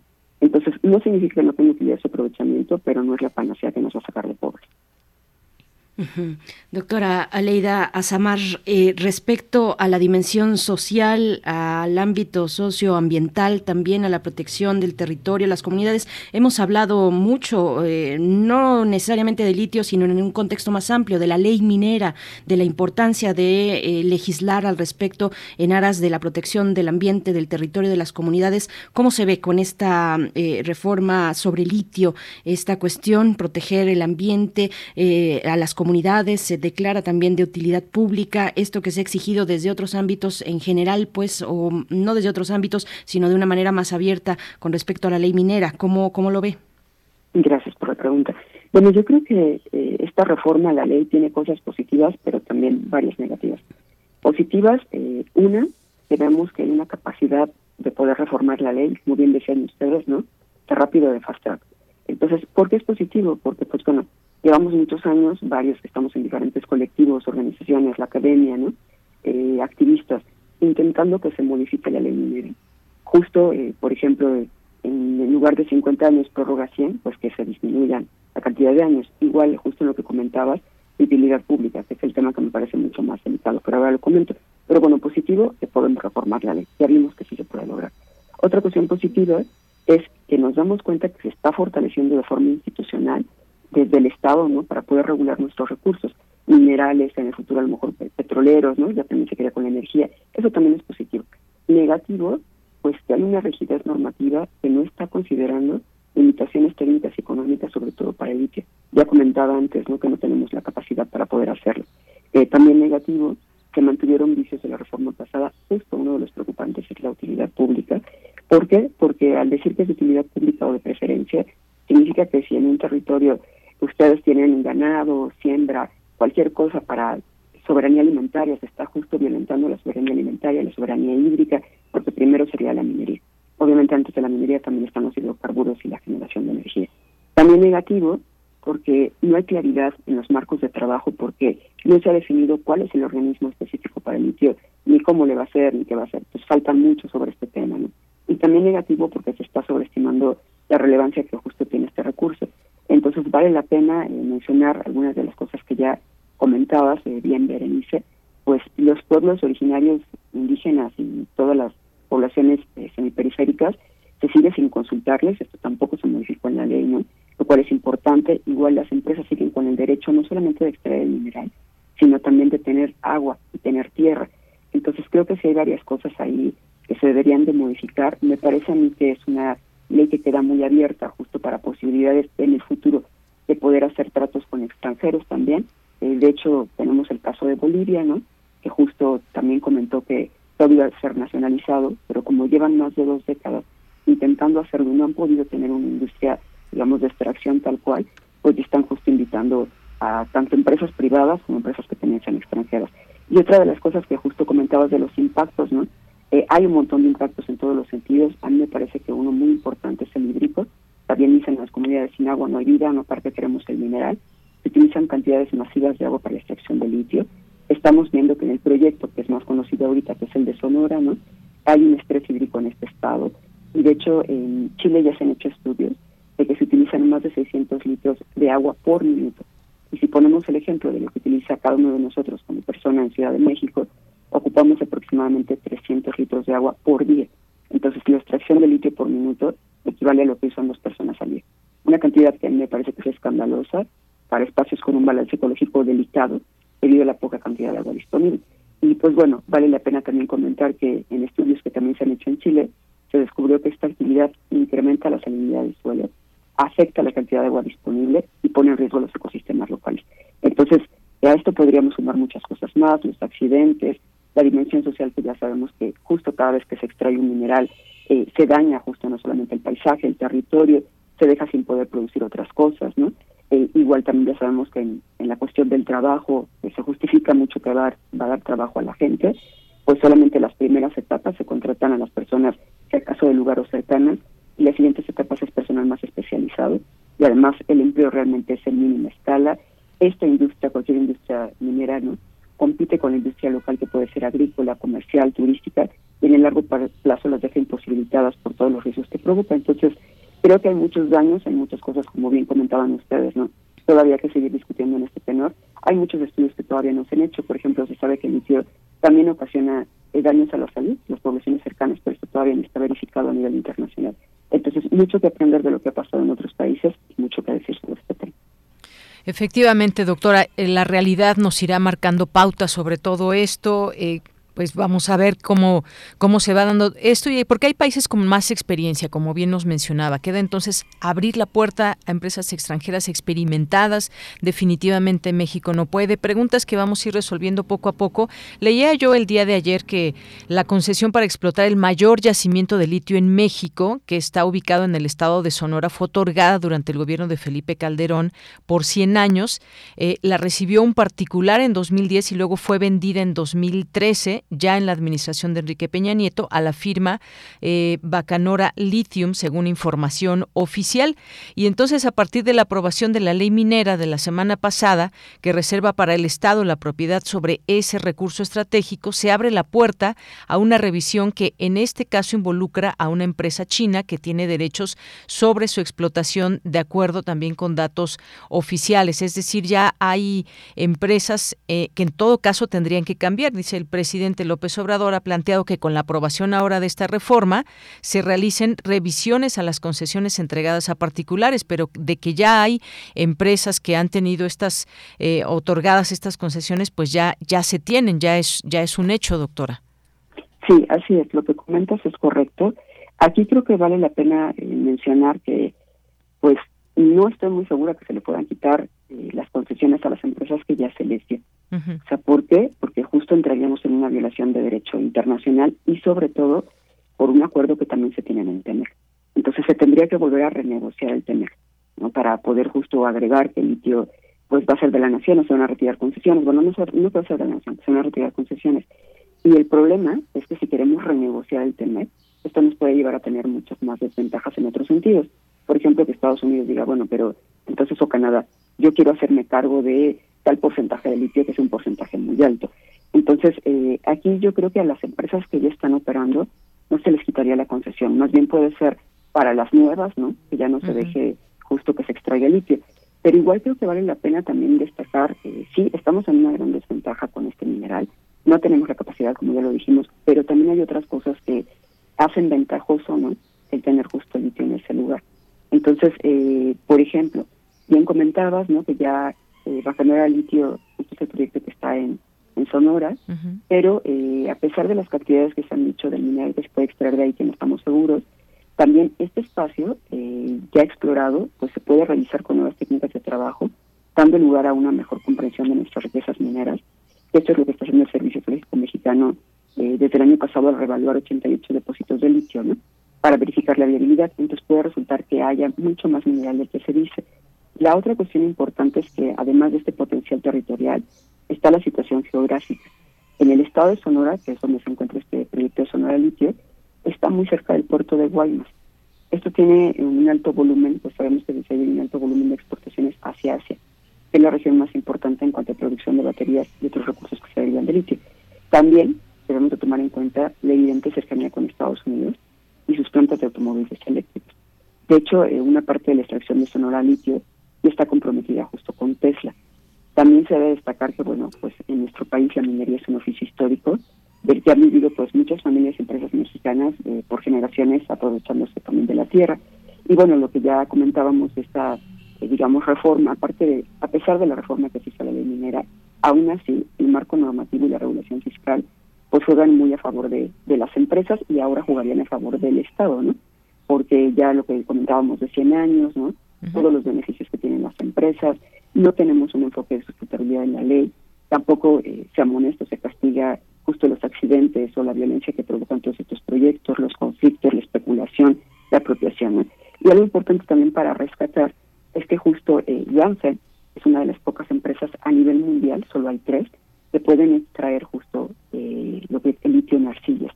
Entonces, aquí también tendríamos que pensar si, lo que ya comentábamos, si realmente lo va a poder hacer el Estado o no, porque solamente se ha declarado que son tres empresas a nivel mundial y por ellas está GAFTE. Doctora Aleida Azamar, una pregunta eh, que, viene a partir del comentario inicial que usted eh, nos compartía. No es la panacea necesariamente los yacimientos de litio en arcillas que tenemos en el norte del país. Eh, hay ahí también otros elementos, entiendo, otros elementos que también son muy rentables en esas arcillas, dependiendo de las capas que, uno vaya explorando, además del litio. ¿Por qué nos, nos comenta si no es necesariamente una panacea? ¿Por qué si vemos esta, este interés fuerte por parte de estas empresas? Mencionaba mi compañera de Yanira Morán a la empresa china de Ganfeng eh, y vemos intereses importantes. Esta empresa china que tiene presencia en, eh, también en Australia, en Argentina, en la propia China, por supuesto. Eh, ¿cómo, ¿Cómo hacer esta consideración, este contraste de lo que efectivamente se puede contar, encontrar en estas arcillas? Entiendo que se saca un kilo por entre uno y dos kilos por tonelada y eh, pues estos intereses voraces de empresas eh, internacionales, de, empresas extranjeras, como una empresa, esta empresa china, Ganfeng, que yo eh, me supongo pues no, no va sin conocimiento previo, sino con, al contrario, una buena, buenas razones para pues invertir y, adentrarse en la explotación y exploración de litio en esa región. Sí, esta pregunta es muy importante. bueno, hasta el momento todavía no hay explotación de litio en México, pero sí el potencial es vasto. Si es que se cumplen los supuestos del proyecto Bacanora Litio, se considera que se podrían obtener 35 mil toneladas de litio al año a partir del 2023. Esto nos colocaría justo en el lugar número 3 de los mayores productores del mundo. Obviamente reserva de lo que también sucede en el resto de América Latina, ya se tienen varios proyectos nuevos en el horizonte. Pero justo este el pensar ¿no? que podemos estar en ese lugar, pues evidentemente, como bien comentabas, no hace que la empresa siga explorando, ¿no? Eh, la empresa no estaría haciendo una inversión tan grande si no supiera lo que puede sacar, a pesar de que la cifra se ha puesto en duda por especialistas y autoridades. En cuanto a reservas, eh, no tenemos todavía claridad de los datos, no hay cifras oficiales publicadas sobre esta revisión de los 86 espacios que están analizando el Servicio Geológico Mexicano, pero justo como bien comentabas tú, son más o menos 35 que ya se sabe que existen, más 86, entonces son un montón de lugares en el país ¿no? donde tendríamos litio. Y de hecho, eh, la Agencia Internacional de Energía nos pone en el lugar nuevo décimo a nivel internacional y aún no ha considerado eh, los datos del proyecto de Baja Litio. Entonces, sí existe la posibilidad de que estas reservas, pues si son verificadas, sí podríamos llegar al lugar tercero o cuarto. Entonces, bueno, sí es importante, ¿no? Eh, lo que está haciendo Gansten, porque evidentemente, como, como lo comentas, no lo va a hacer si no tiene nada que ganar.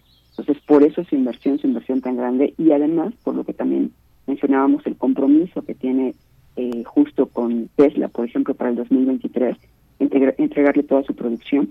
Y también eh, se supone que ya justo del 2023 al 2025 entregaría su producción a otra empresa japonesa que también está ayudando justo con esta parte de, la extracción. ¿no? Entonces, eh, si se hace por parte de la empresa, creo que sí podrían empezar a partir de, de esa fecha y sí podrían tener una producción alta, pero igual también es importante decir que pues el futuro no de si se hace a nivel nacional eh, va a ser muy complicado porque ya se ha mencionado también que se necesitan como 10 o 15 años o un poquito más para poder contar con los medios, con la tecnología, ¿no? Entonces, eh, pues un proyecto de extracción competitivo pues puede obtener resultados positivos, eh, considerando justo como ya decía, una posición geográfica, ¿no? Pero igual también sí es importante volver a, rescatar y a resaltar que Gangsten es una de las tres que hace solamente esta extracción, ¿no? Entonces, eh, ¿por qué? Porque el método para extraerlo, como bien comentabas ahora, Berenice, eh, es muy caro de aplicar, requiere personal altamente capacitado, es un proceso que seguramente sería difícil o casi imposible reproducir por nuestra cuenta, porque tampoco tenemos investigación sobre el tema, y en el caso de que a nivel nacional pudiéramos desarrollar una tecnología en un plazo récord, todavía está limitación económica. Entonces, el proyecto de Bacanora Lithium va a costar poco más de 700 millones de dólares en un lapso de 15 años desde la exploración hasta que culmine su segunda etapa. Pues aquí vale la pena preguntarnos, ¿realmente el Estado puede sostener una inversión así para un solo proyecto en un plazo de en un plazo que pues más o menos es mediano o largo? Entonces también hace falta aquí contabilizar. Los procesos de beneficio, de transformación que son aparte, se requiere también eh, tecnología y maquinaria distinta. Entonces el futuro del litio en México, si es que quiere desarrollarse una industria propia, pues a mí me parece que también tiene muchas sombras todavía y que justo por esto lo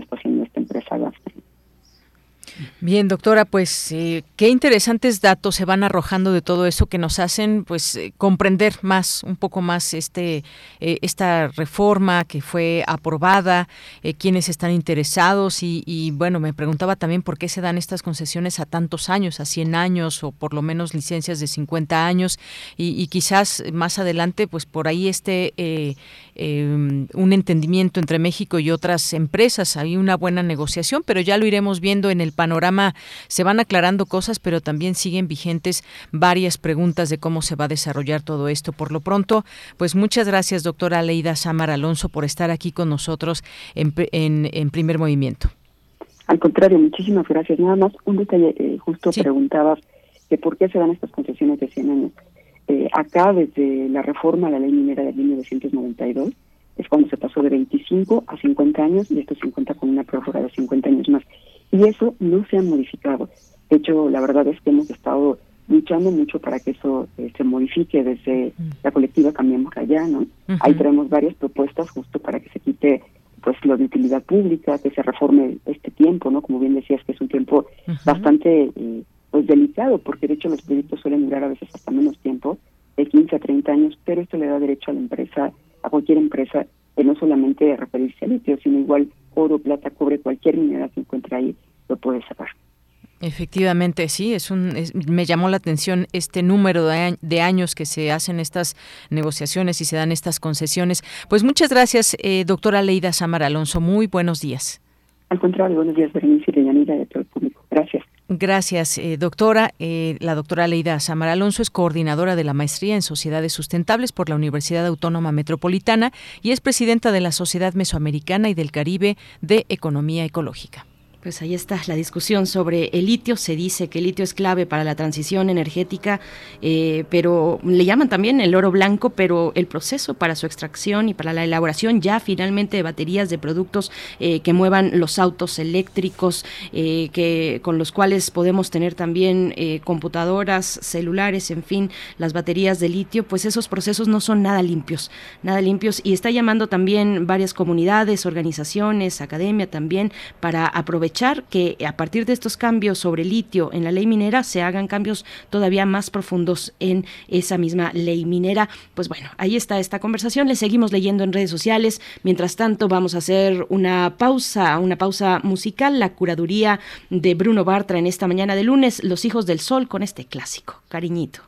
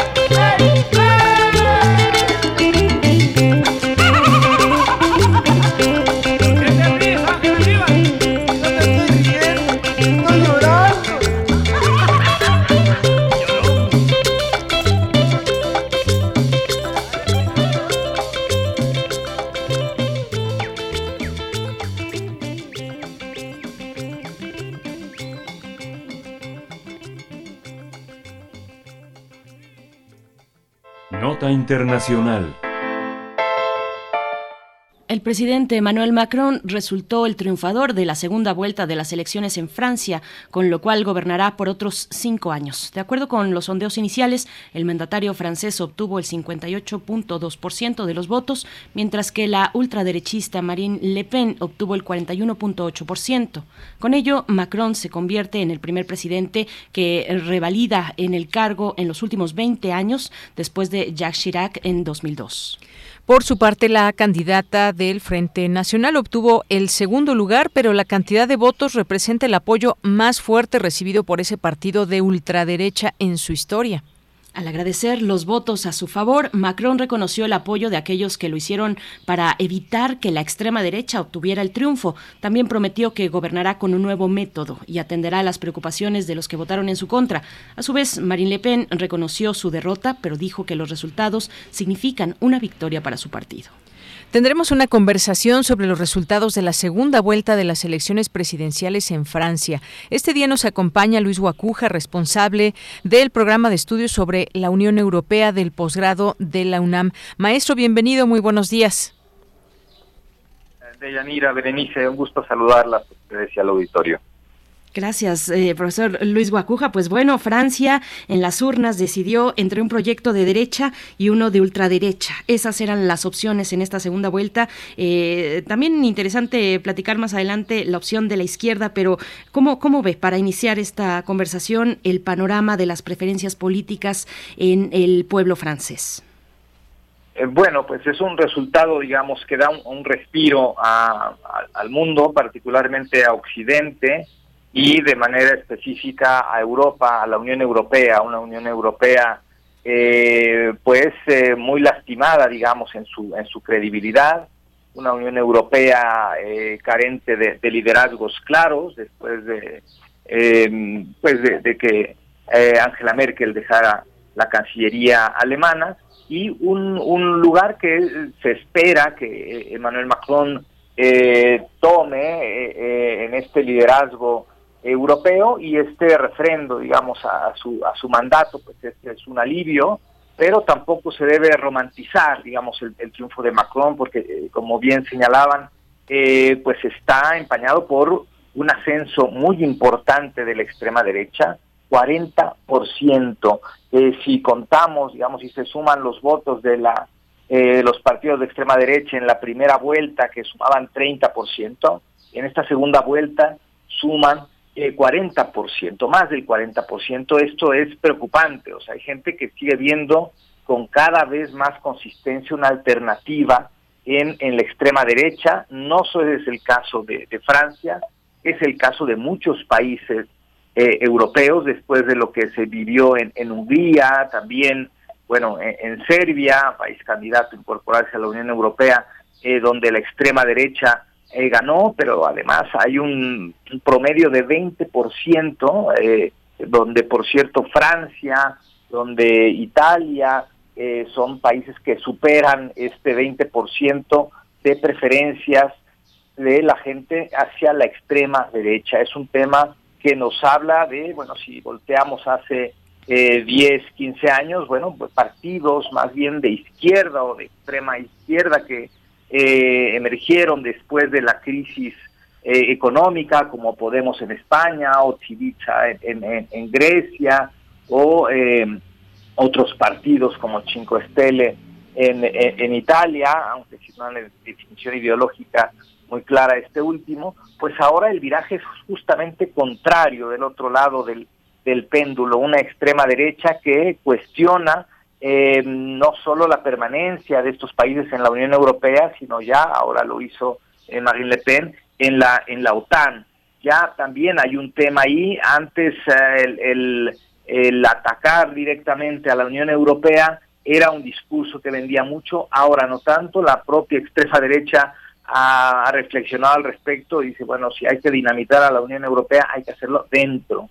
Y por eso se han colado también de manera importante en el Parlamento Europeo y yo creo que el, eh, el foco debe estar ahí, la preocupación, una extrema derecha cada vez más cerca de gobiernos clave en, en Europa, una victoria eh, aunque era, digamos, poco probable, allí estaba la amenaza de la extrema derecha en Francia, eh, atentaría y pondría en muchísimo riesgo el proyecto mismo de la propia Unión Europea. Bien, maestro, y es que pues los resultados finalmente 58.5% para Emmanuel Macron y 41.5% para Marine Le Pen. Y en este sentido eh, se habla también desde distintos espacios sobre un debilitamiento de la figura de Emmanuel Macron, eh, que crece la ultraderecha. ¿Y esto qué significado social tiene? Porque también muchas personas, eh, muchas personas que votaron por Macron no lo hicieron precisamente por él, porque estén a gusto con la forma forma de gobernar de él, sino para frenar a la, eh, a la ultraderecha, esta que avanzó notablemente y de, es una de las noticias, más allá del el triunfo de Macron, de las cuales se está hablando, de este avance de la ultraderecha. ¿Qué significado social tiene todo esto? Bueno, eh, primero, eh, digamos, el desgajamiento de los partidos tradicionales más cercanos al centro, ¿no? de, tanto de derecha como como de izquierda que pues eh, fueron borrados, digamos, del mapa del mapa electoral. Quizá eh, lo interesante fue, digamos, el, el, porcentaje de votos que obtuvo eh, Mélenchon eh, más cercano a esta izquierda, un poquito más, más radical, con un 22%. Pero lo que está claro es que incluso votantes de esta izquierda más radical tampoco es que le dieran su voto a, Emmanuel Macron. Si comparamos lo que sucedió hace 20 años exactamente, cuando el padre de Marine Le Pen eh, compitió en las, en las elecciones con Jacques Chirac, bueno, en, la segunda vuelta, eh, Chirac pues eh, arrasó, digamos, y, y, Le Pen, el padre, obtuvo apenas un, un porcentaje poco más allá del 15% ahora estamos hablando de un 40% de preferencias y también muchos votos que fueron anulados. Esto quiere decir, y el propio Macron lo dijo a, la noche eh, de, su triunfo, eh, a ver, él estaba consciente que muchos votaron en contra de la extrema derecha. Eh, un Macron más pegado al, al, centro, aunque es un proyecto que recibió eh, políticos, gente de la izquierda, de derecha, del centro, eh, su propio perfil y su propia manera de gobernar lo ubican más en el, en el centro y eh, pero pues muchos franceses descontentos no solo bueno que no apuestan a la extrema derecha pero tampoco eh, les convence del todo el proyecto de Emmanuel Macron en mes y medio va a haber elecciones a la Asamblea Nacional Francesa y todo indica que Macron perderá la mayoría. La gente no está dispuesta a darle otra vez esta mayoría amplia para gobernar en, el poder legislativo y este va a ser, digamos, el, segundo capítulo de, este triunfo, que bueno que, que refrendó Macron, pero hay un descontento generalizado no solo en Francia, en muchas partes de Europa. Eh, este alejamiento hacia los valores europeos vienen de la propia Unión Europea al haber consentido, digamos, estos desplantes autoritarios por mucho tiempo de Hungría, de Polonia, ahora vemos la posición de Europa frente a, la guerra, si hace eh, eh, casi 20 años el tema fue, eh, digamos, una mala gestión económica de la Unión Europea frente a la crisis, ahora empieza a haber cuestionamientos de la gestión de la Unión Europea frente al conflicto de Ucrania, una Europa que se está armando más, unos ciudadanos que van padeciendo ya las consecuencias de las medidas económicas contra Rusia que tienen un efecto boomerang y en general un descontento que crece en, en, en, Europa, en el mundo en general, pero en Europa en, en, particular, ¿no? Y este es uno de los retos para enfrentar no solo por Manuel Macron, sino por el proyecto europeo. Pues ese es, ese es el contexto, eh, profesor Luis Guacuja. Eh, ¿Qué tiene en las manos eh, Macron con este segundo periodo? ¿Qué aire le da esta segunda oportunidad? sus relaciones hacia afuera, sus relaciones con Alemania. Ya nos comentaba el contexto, por supuesto, insoslayable de la, de la cuestión euroescéptica, por un lado, ¿no? Marine Le, Marine Le Pen, entre ellos, los aprendizajes del Brexit también. yo creo que la Unión Europea, los dirigentes de la Unión Europea, pues respiraron cuando vieron los resultados, cuando vieron que no ganaba Le Pen, euroescéptica, y, y, también la cuestión con otras, con otras potencias y con otros países, el caso de Alemania, tendrá Macron una visita con Olaf Scholz en Berlín, el mandatario, en, el primer ministro de, de Alemania. ¿Cómo se ve? ¿Cómo se ve el futuro inmediato para Francia con este segundo mandato de, Macron? Bueno, el, mismo Macron lo, lo, señaló ayer, ¿no?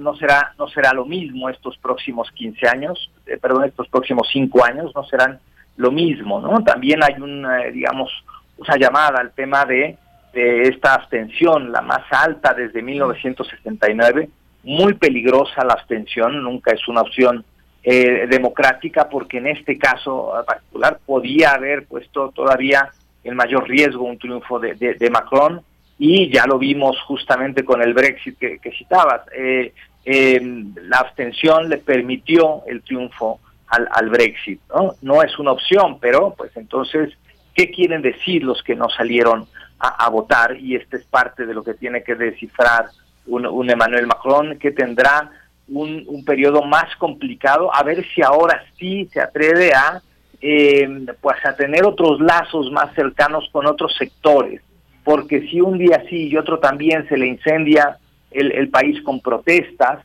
cuando un Emmanuel Macron no tiene esas alianzas con fuerzas sociales como sindicatos o muy claras con eh, sectores de la de la sociedad que pudiesen ayudarle a contener este este enojo eh, social.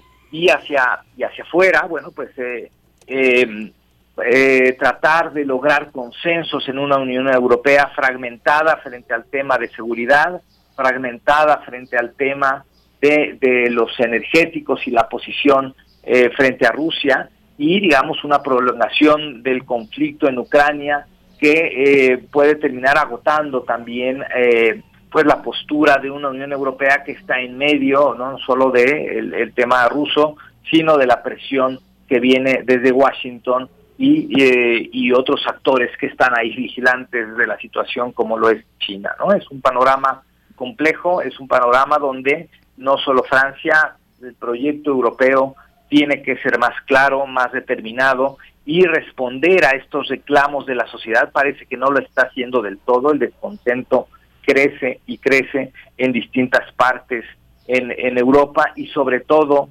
eh, este descontento lo está capitalizando la extrema derecha.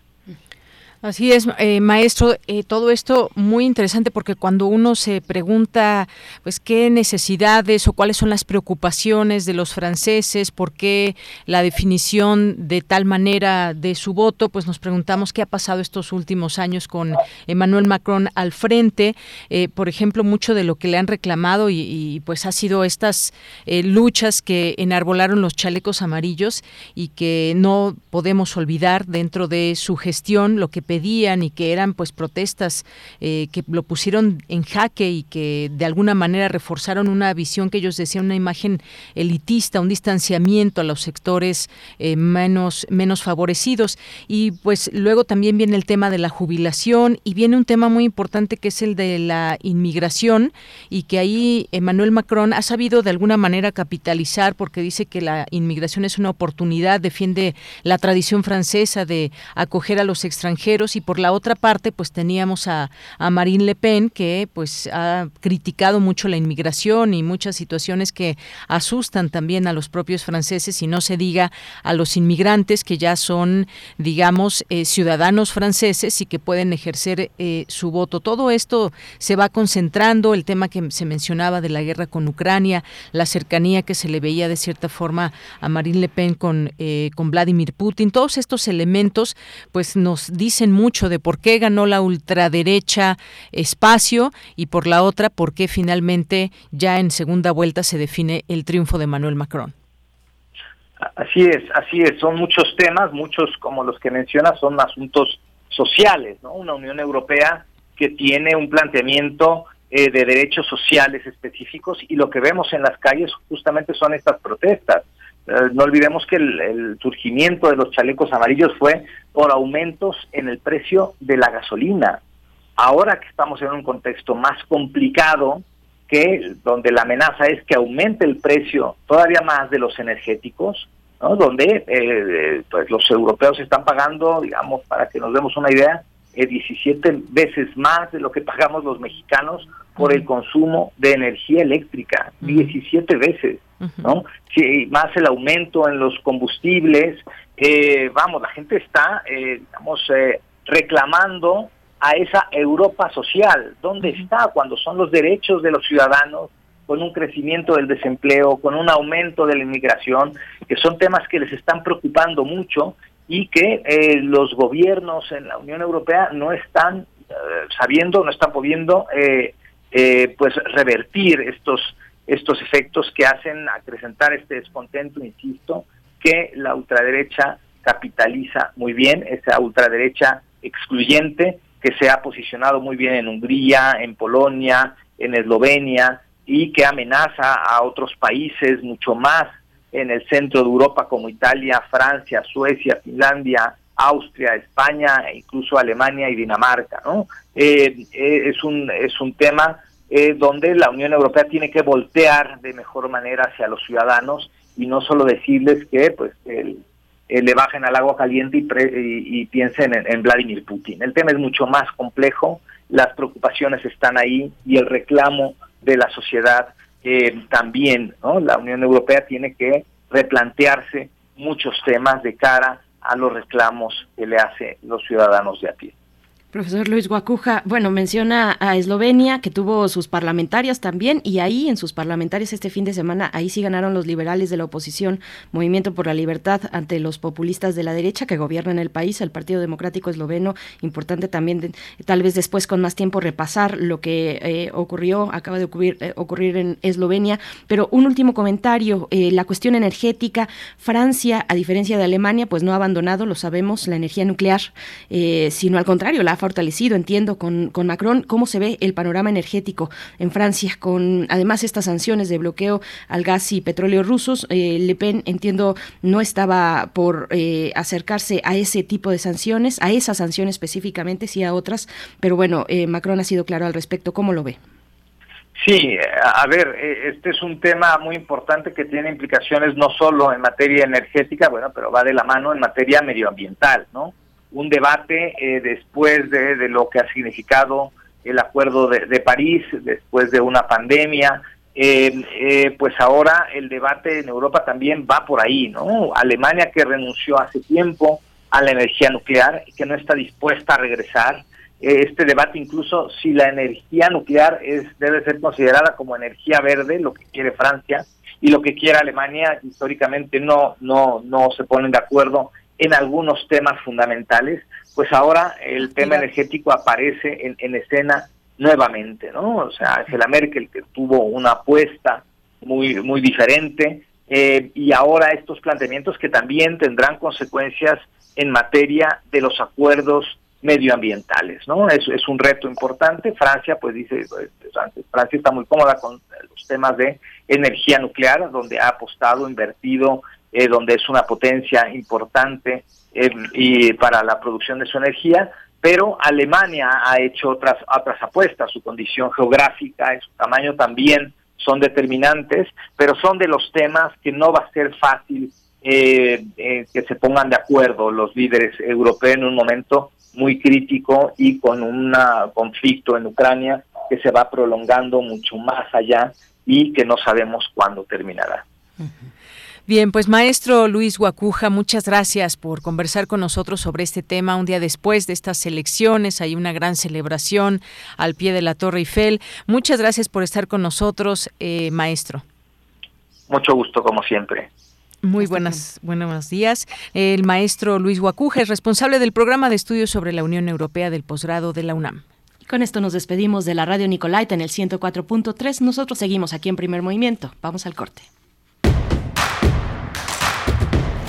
Síguenos en redes sociales. Encuéntranos en Facebook como Primer Movimiento y en Twitter como arroba PMovimiento. Hagamos comunidad.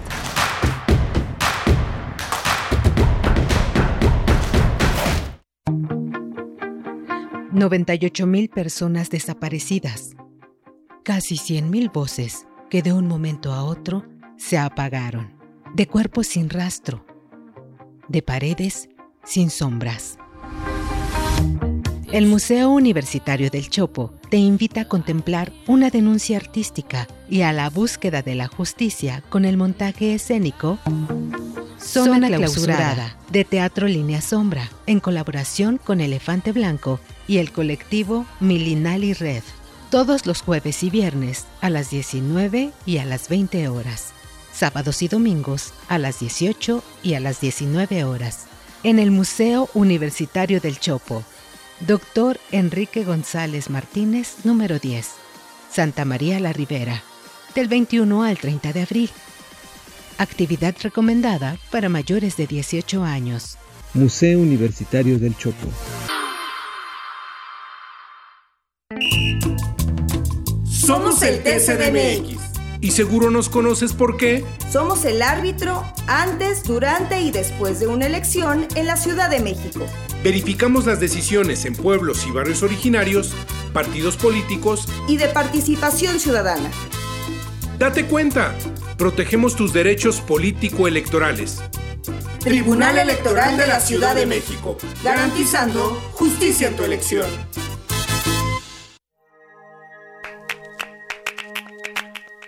Treinta siglos de historia caben en las manos. Van impresos en humo, en arcilla, en piedra y papiro hasta convertirse en objeto de mil posibilidades. El libro. Contemplemos su transformación, conmemoremos su vida. Programa especial El infinito en un junco. Irene Vallejo en la UNAM. Conversatorio entre mujeres de letras. Martes 26 de abril, 10.30 horas. Retransmisiones. 29 de abril a las 17 horas y 30 de abril a las 12 horas. Que cada página te atrape. Que la palabra sea puerta de pensamiento. Radio UNAM. Experiencia sonora.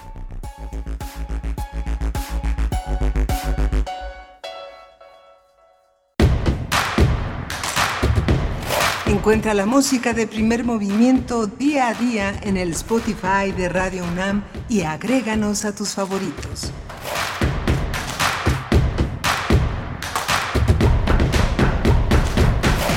9 con 3 minutos, hora de la capital. Estamos de vuelta en primer movimiento, iniciando nuestra tercera hora de transmisión, una transmisión en vivo a través del 96.1 de la FM, de la frecuencia modulada, en el 860 de AM, que pronto ya regresará eh, a principios de mayo, regresará con su programación habitual previa a la pandemia que nos ha obligado, este momento de pandemia, pues nos obligó aquí en Radio Nami, como a todo el mundo, a reorganizarnos, a reformular, a repensar, a acomodarnos, pero aquí estamos y estaremos de vuelta ya en amplitud modulada con sus contenidos, pues contenidos muchos de ellos históricos, pero bueno, estamos aquí en este espacio acompañándoles también desde www.radio.unam.mx con un gran equipo en cabina, se encuentra Rodrigo Aguilar en la producción ejecutiva, Violeta Berber en la asistencia de producción, Socorro Montes en los controles técnicos, está Antonio Quijano también nuestro jefe de noticias allá en cabina y Deyanira Morán también en la cabina, Deyanira Morán, quien es usted lo saben, titular del noticiario de la tarde, Prisma RU, que nos está acompañando en esta ocasión, eh, aprendiendo mucho. Yo, yo me encuentro aprendiendo mucho de tu conducción, querida Deyanira Morán, y muchas gracias por estar aquí eh, este día y también el viernes, durante esta semana que estará Miguel Ángel Quemain tomándose unas merecidas vacaciones. Deyanira, ¿cómo estás? Muy bien, pues muchas gracias, Veré, ya iniciando esta tercera hora de primer movimiento, esta buena noticia que nos dices, recordarle a la audiencia también ya de estas frecuencias que se separarán próximamente y donde ya las la audiencia podrá escuchar AM en su programación habitual y FM también. Y esto que mencionabas también del fin de semana cómo vamos avanzando en estos temas para apoyarnos y dejar atrás esta pandemia pero es un esfuerzo de todos algo que se vio ahí en la fiesta del libro y la rosa es justamente esas ganas de volver a salir de encontrarnos de, de unirse por ejemplo en torno a una fiesta como esta del libro y seguramente ya vendrán otras otras posibilidades desde nuestra UNAM, el Festival Aleph y otras que seguramente iremos dando a conocer en estos espacios. Por supuesto. Y fíjate, querida Deyanira, que yo tuve oportunidad de estar no en la fiesta del libro y la rosa. Radio Nam estuvo presente ahí. Eh, estuvimos escuchando a Benito Taibo, a Mario Conde, en fin, a una eh, gran diversidad de conductores, de conductoras, de todo el, el, equipo de Radio Nam por allá. Y yo tuve oportunidad de estar el sábado, el sábado, el mero día de la fiesta del libro y la rosa. Yo estuve, pero en Casa del Lago. En Casa del Lago porque tuvo lugar eh, la final del concurso Canción Feminista que organiza Casa del Lago eh, organiza la Coordinación de Difusión Cultural de la UNAM a través de Casa del Lago, de la Cátedra Rosario Castellanos de Arte y Género, de Arte y Género, que dirige la increíble y extraordinaria Julia Antivilo, que ha hecho de verdad, eh, bueno, ha realizado un trabajo muy interesante desde la Cátedra Rosario Castellanos. También la Dirección General de Música de la UNAM estuvo presente en este concurso. Yo eh, me invitaron y me siento muy honrada porque me invitaron a, a conducir ese, ese, ese evento allá en Casa del Agua, al aire libre, eh, un momento muy bello que se dio en el contexto de una exposición muy interesante que todavía estará eh, disponible para que ustedes puedan asistir a Casa del Lago. La exposición hasta el 30 de, abril, hasta el 30 de este mes, es, eh, continúa la exposición en la calle y en la historia, 40 años de la lucha feminista mexicana, que reúne un catálogo de fotografía y también de gráfica de dos archivos muy interesantes, el archivo, un archivo histórico que yo no tenía ubicado y que ya agradezco porque Casa del, Lago lo haya puesto en esta exposición, el archivo de Ana Victoria Jiménez, una fotógrafa y editora mexicana el que todavía se encuentra con nosotros afortunadamente, pero que desde los años 60 empezó ella a recabar, a realizar un archivo fotográfico del movimiento feminista en México. Son 40 años, cuatro décadas, ella desde los años 60 y hasta los 90 tiene este archivo eh, o cubre este archivo, esta recopilación de eh, la memoria visual finalmente a través de la fotografía y también otro archivo que nutrió esa exposición que les comento y que todavía está vigente, que todavía la pueden visitar, es el de la agrupación eh, feminista Producciones y, mm, ah, bueno, agrupación feminista Producciones y Milagros, se me iba por ahí el nombre, y bueno, son, ellas son eh, eh, dos fotógrafas que han integrado este archivo de Producciones y Milagros y que también vale mucho la pena, vale mucho la pena acercarnos a Casa del Lago en su sala 3 y 4 y también en las rejas que dan hacia el interior de Chapultepec, del bosque de Chapultepec. Así es que, bueno, si tienen oportunidad, no se lo pierdan todavía hasta el 30 de abril, querida Deyanira. Oye, pues qué bueno que estuviste por allá.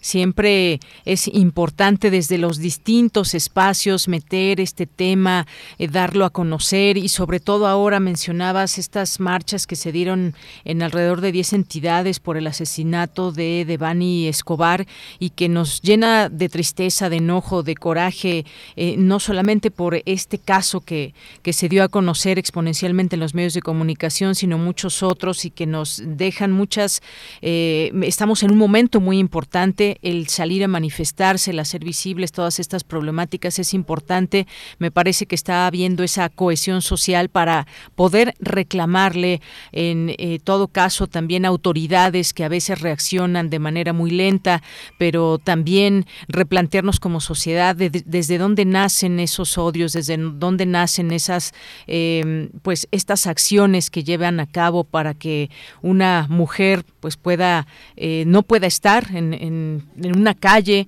en un sitio y que, pues, sin correr peligro. Esto es algo que nos sentimos y ha habido ahí encuestas muy interesantes que revelan cómo nos sentimos, eh, sentimos esta inseguridad, cómo cambiarlo. Me parece que es un momento importante para ese debate y esa discusión. Sí, querida Della, y fíjate que, bueno, en estas marchas que mencionas, mm, había, como siempre, expresiones distintas. Había un cartel que me llamó mucho la atención que decía, regresar a casa no debe ser un privilegio regresar a casa no debe ser un privilegio. Eh, bueno, ahí está esta reflexión, ahí está esta reflexión, eh, hablando de la gráfica que, o, de las expresiones visuales que han acompañado al movimiento feminista con esta exposición que yo les comentaba. Es interesante e importante acercarnos, ver desde de dónde venimos, eh, cómo hemos llegado al punto en el que estamos y hacia dónde queremos ir. Por supuesto que los feminismos, así he hablado en plural, dicho en plural, los feminismos nos tenemos que replantear, revisar muchas cosas, lo sabe sabemos, han surgido muchos debates eh, dentro de los feminismos en México y, mientras tanto seguimos, seguimos en esa lucha. Así es que, bueno, pues este comentario eh, y, esperando también sus participaciones en redes sociales, gracias a quienes están escribiendo. Mayre Elizondo por acá nos habla del tema de Francia. R. Guillermo también está presente en redes sociales y nosotros tendremos en esta hora, eh, viene la poesía necesaria y después la mesa del día. Vamos a hablar del primer seminario Energía y Electricidad, oportunidades para fortalecer el sistema eléctrico mexicano. Es el seminario, bueno, un webinario que tendrá su primera sesión eh, este 26 de abril a las 12 horas, Facebook Live y YouTube por CONACIT. Es precisamente del PRONACES de CONACIT, un webinario propuestas para un sistema energético mexicano justo y sustentable que tendrá su primera sesión y vamos a estar conversando de la misma al respecto con el doctor Luca Ferrari, doctor en Ciencias de la Tierra, especializado en Geología Regional de México y temática energética, investigador titular C del Centro de Geociencias de la UNAM en el campus Juriquilla. También nos acompañará el doctor Omar Macera, físico, doctor en Energía y Recursos Naturales, investigador del Instituto de Investigaciones en Ecosistemas y Sustentabilidad de la UNAM en el campus Morelia, para hablar de este webinario. Así es que, querida Deyanira, si no tienes otra cuestión, nos vamos para que esto ocurra con la poesía necesaria. Pues vámonos de una vez, Bere. Vamos para allá. Primer movimiento. Hacemos comunidad con tus postales sonoras. Envíalas a primermovimientounam.gmail.com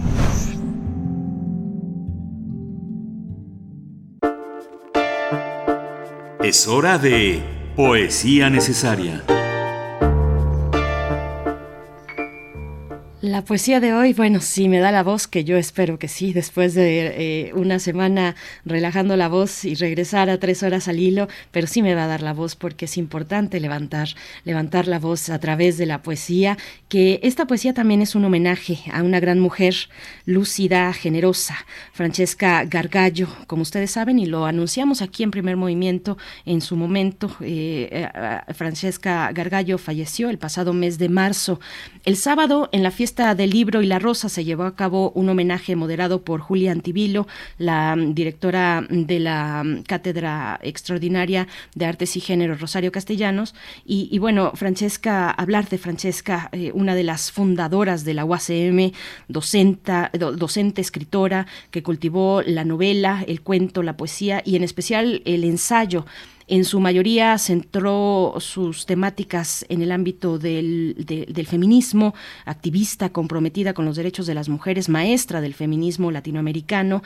Y este poema se encuentra compilado en un libro muy interesante que ojalá si no lo tienen tengan oportunidad de hacerse de un ejemplar.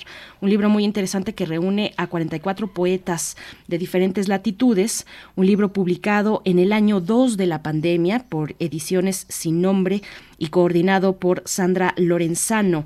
El título de, este libro, de esta compilación, que, donde se incluye el poema, el título del libro es Alguien aquí que tiembla y hace referencia con ese título a un poema de Alejandra Pizarnik, que en una de sus estrofas dice este poema, lo cito, pero el silencio es cierto, por eso escribo, estoy sola y escribo. No, no estoy sola, hay alguien aquí que tiembla. De ahí viene, de ahí viene el título de esta publicación, donde encontraremos pues esta propuesta de 44 poetas eh, mujeres y la propuesta de Francesca Gargallo, eh, pues bueno, va en su memoria. Vamos con la poesía.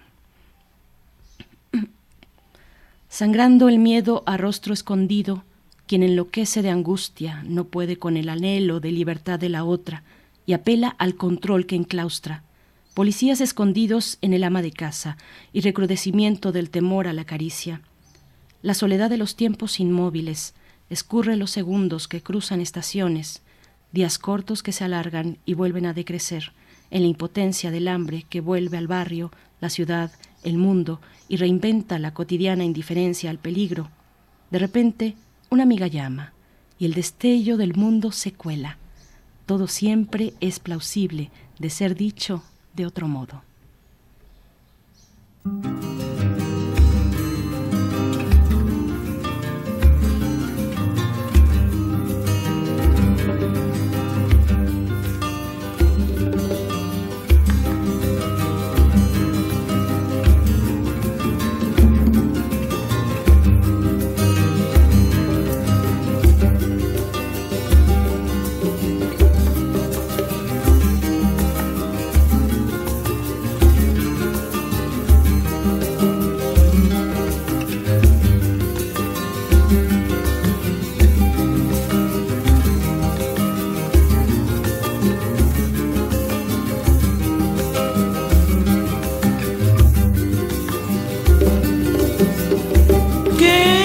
Esse caminho longe, quem mostrava esse caminho longe, esse caminho Santo Tomé. Quem mostrava esse caminho longe, quem mostrava esse caminho longe, esse caminho Santo Tomé. Saudade, saudade, saudade minha terra, San Inclau. Saudade, saudade, saudade minha terra, San Inclau. Quem mostrava esse caminho longe, quem mostrava esse caminho longe, esse caminho para Santo mostravas caminho nós, que esse caminho nós, esse caminho passando-me. Saudade, saudade, saudade, desse minha terra sem enclau. Saudade, saudade, saudade minha terra, San Inclau. Se vou escrever, muito a escrever, se vou esquecer, muito a esquecer, até dia que vou voltar. Se vou escrever, muito a escrever, se vou esquecer, muito a esquecer, até dia que vou voltar. Saudade, saudade, saudade desse minha terra, San Inclau. Saudade, saudade, saudade desse minha terra, San Inclau.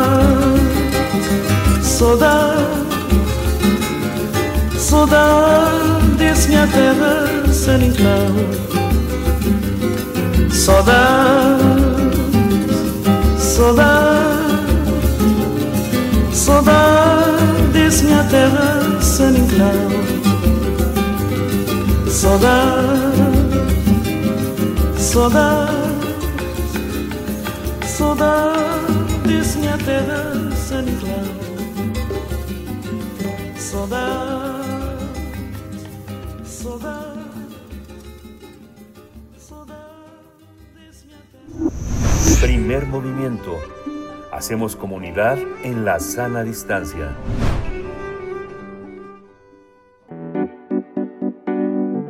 La mesa del día.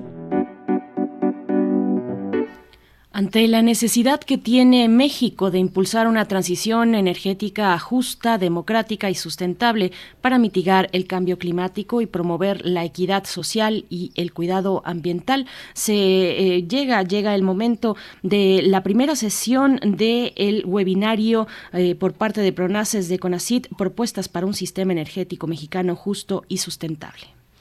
Por ello, se requieren mecanismos que garanticen el uso equitativo de la energía, que promuevan modelos productivos, regenerativos del tejido social y el medio ambiente y que reparen los daños socioambientales en las comunidades más marginadas. Aquí un punto muy importante de cómo se avanza en transiciones energéticas, pero cómo deben ser y cómo deben eh, estar atentas también a las comunidades más marginadas.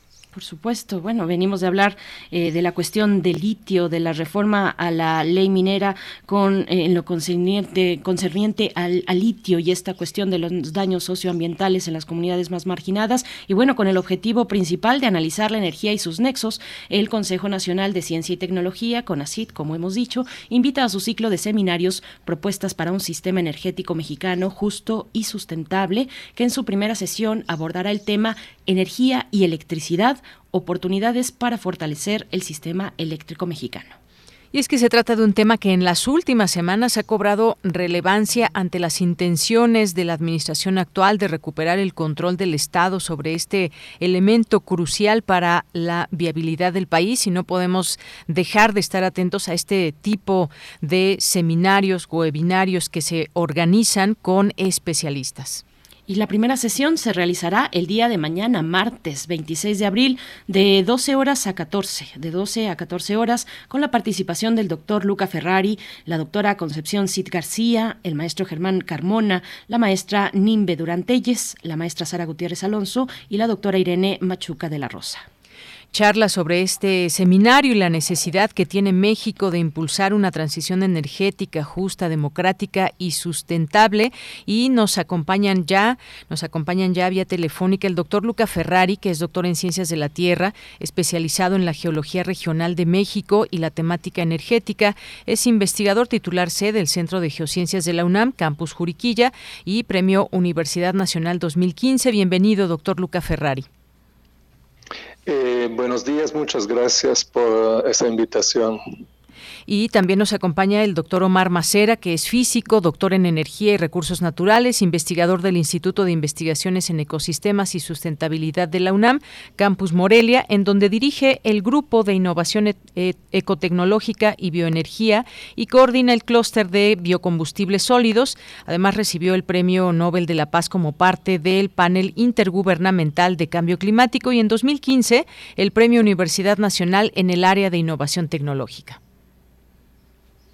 Bienvenido, doctor Omar Macera. Muy buenos días. Buenos días a ambos. Gracias por estar eh, con, por darnos esta oportunidad una vez más de conversar con ustedes. Bienvenidos. Eh, empezamos esta charla. Me gustaría enmarcarla, por supuesto, en lo que acabamos de ver el fin de semana antepasado, este rechazo en Cámara de Diputados de la propuesta presidencial de la reforma eléctrica y al día siguiente aprobada la ley de minería en lo concerniente al litio. Eh, ¿cómo, ¿Cómo poner en, en contexto? Esta cuestión que se propone desde este webinario. Es una pregunta para ambos, pero empiezo en el mismo orden de presentación. Doctor Luca Ferrari, por favor. Buenos días. Sí, bueno, este tema lo hemos comentado en otras entrevistas. Eh, precisamente nosotros como Programa Nacional Estratégico sobre Energía y Cambio Climático seguimos muy de cerca el debate que se dio y preparamos este webinario un poco en esta tesitura, o sea, viendo em, eh, el problema que se estaba discutiendo de la, retomar el control por parte del Estado del sistema eléctrico. A nosotros nos parece que este es un primer paso necesario, pero no suficiente para los problemas que enfrentamos. Entonces, precisamente en ese primer webinario, lo que queremos hacer es tratar de ampliar el debate. Eh, más allá del control del Estado sobre el sistema eléctrico, que de alguna forma se da independientemente de la no aprobación de la reforma constitucional, porque en la ley de la industria eléctrica que se aprobó el año pasado ya venían prácticamente muchos de, las, eh, de los elementos que retomó la reforma constitucional. Y esta famosa ley eh, ha sido, eh, digamos, el, el, el, recurso de inconstitucionalidad que habían promovido algunos senadores y algunos grupos ha sido desechado por la Suprema Corte de Justicia de la Nación hace unas semanas. Entonces, sentimos que, digamos, de alguna forma, aunque no se ha aprobado la reforma eh, constitucional, pero sí se ha dado un paso adelante en el retomar el control por parte del Estado del sector eléctrico, que creemos que, como le decía al principio, es algo necesario porque pues, la energía es un bien común, no puede dejarse en manos del libre mercado, pero sin embargo eh, pensamos que hay otros problemas que se tienen que eh, tomar en cuenta, eh, por ejemplo, la extrema dependencia que tenemos del gas natural que importamos, que afecta a la soberanía energética, la pobreza energética, particularmente en zonas rurales, periurbanas, que no necesariamente se resuelve solo con el control de CFE de la, del mercado eléctrico, y también en general creemos que hay que tomar en cuenta que eh, la energía, sea esa fósil o eh, renovable, eh, va a ser cada vez más cara. Entonces, ¿cómo enfrentamos esto? En ese webinario vamos a hablar de experiencias concretas de ahorro de energía, de electrificación de transporte públicos, de también ejemplos de otros países de generación distribuida cooperativa que pueden ser eh, eh, aspectos que van a contribuir hacia los problemas que le estaba mencionando. Gracias, doctor Luca Ferrari. Doctor Omar Macera, bienvenido, muchas gracias. Pues bueno, eh, retomar el control por parte del Estado del sector eléctrico, ¿cómo se ve a partir de este momento, de ese rechazo de la reforma eléctrica, también de la cuestión del litio? A partir de este momento, ¿qué panorama se abre para nuestro país, doctor Macera? Muchas gracias, Berenice. Sí, bueno, como comentaba el, doctor Luca Ferrari, eh, básicamente, a pesar de que digamos, la, reforma no pasa en lo nivel de la Constitución, pues la ley, la, ley del sector eléctrico eh, sí permite, al haber sido aprobada, digamos, la Suprema Corte decir que sí es constitucional, pues retoma eh, poder el control, sobre todo del, Estado, sobre un poco lo que es el, la generación y sobre todo también un poco ordenar cómo se va a dar el, crecimiento también del, del, sector eléctrico.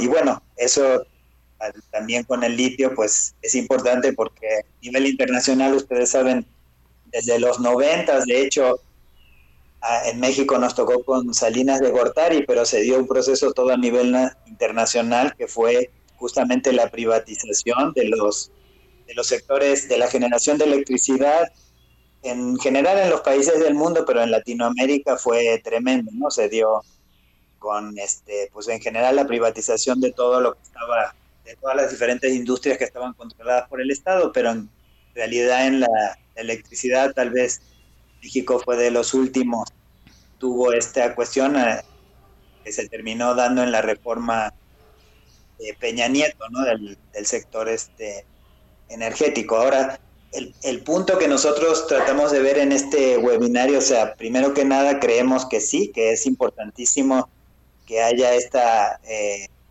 este control en un sentido, no tiene que ser el, obviamente la generación 100% a través del Estado, pero sí tiene que haber un control eh, porque la electricidad es un bien estratégico para la nación, ¿no?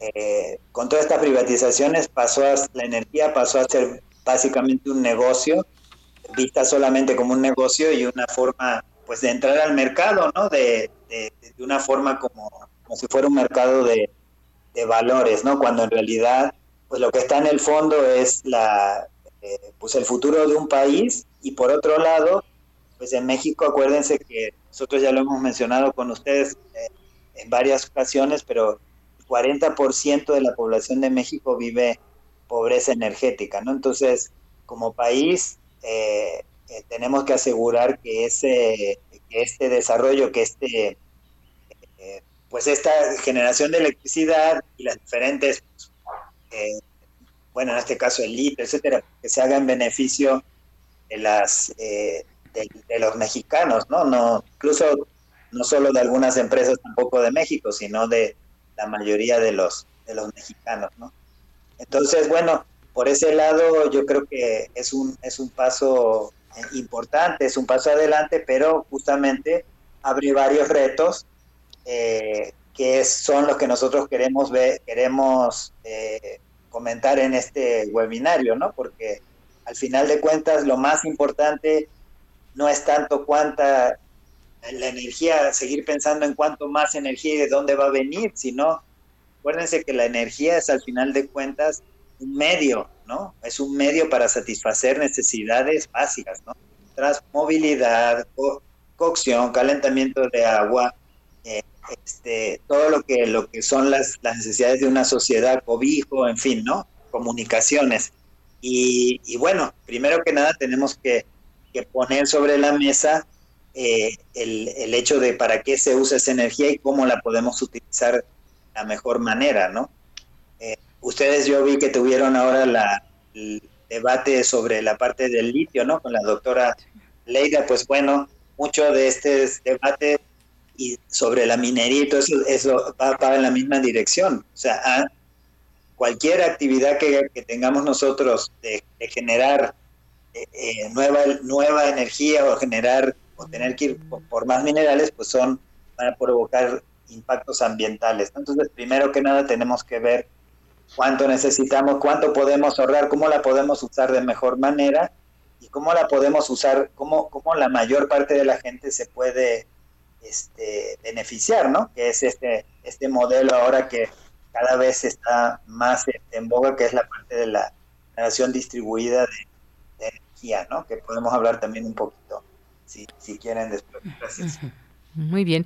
Y pues regreso con el doctor Luca Ferrari, porque uno, y luego de esta, eh, de este debate que se dio ahí en la Cámara de Diputados, pues uno siempre se queda con distintas ideas sobre si se legisló a favor de México o a favor de intereses particulares, o qué papel juegan empresas extranjeras. Pero justo es importante escuchar voces de especialistas, quienes realmente conocen de todo este tema y nos amplían estos eh, horizontes del conocimiento. Se habla, por ejemplo, de energías limpias, uso de tecnologías que nos lleven a migrar a favor del medio ambiente.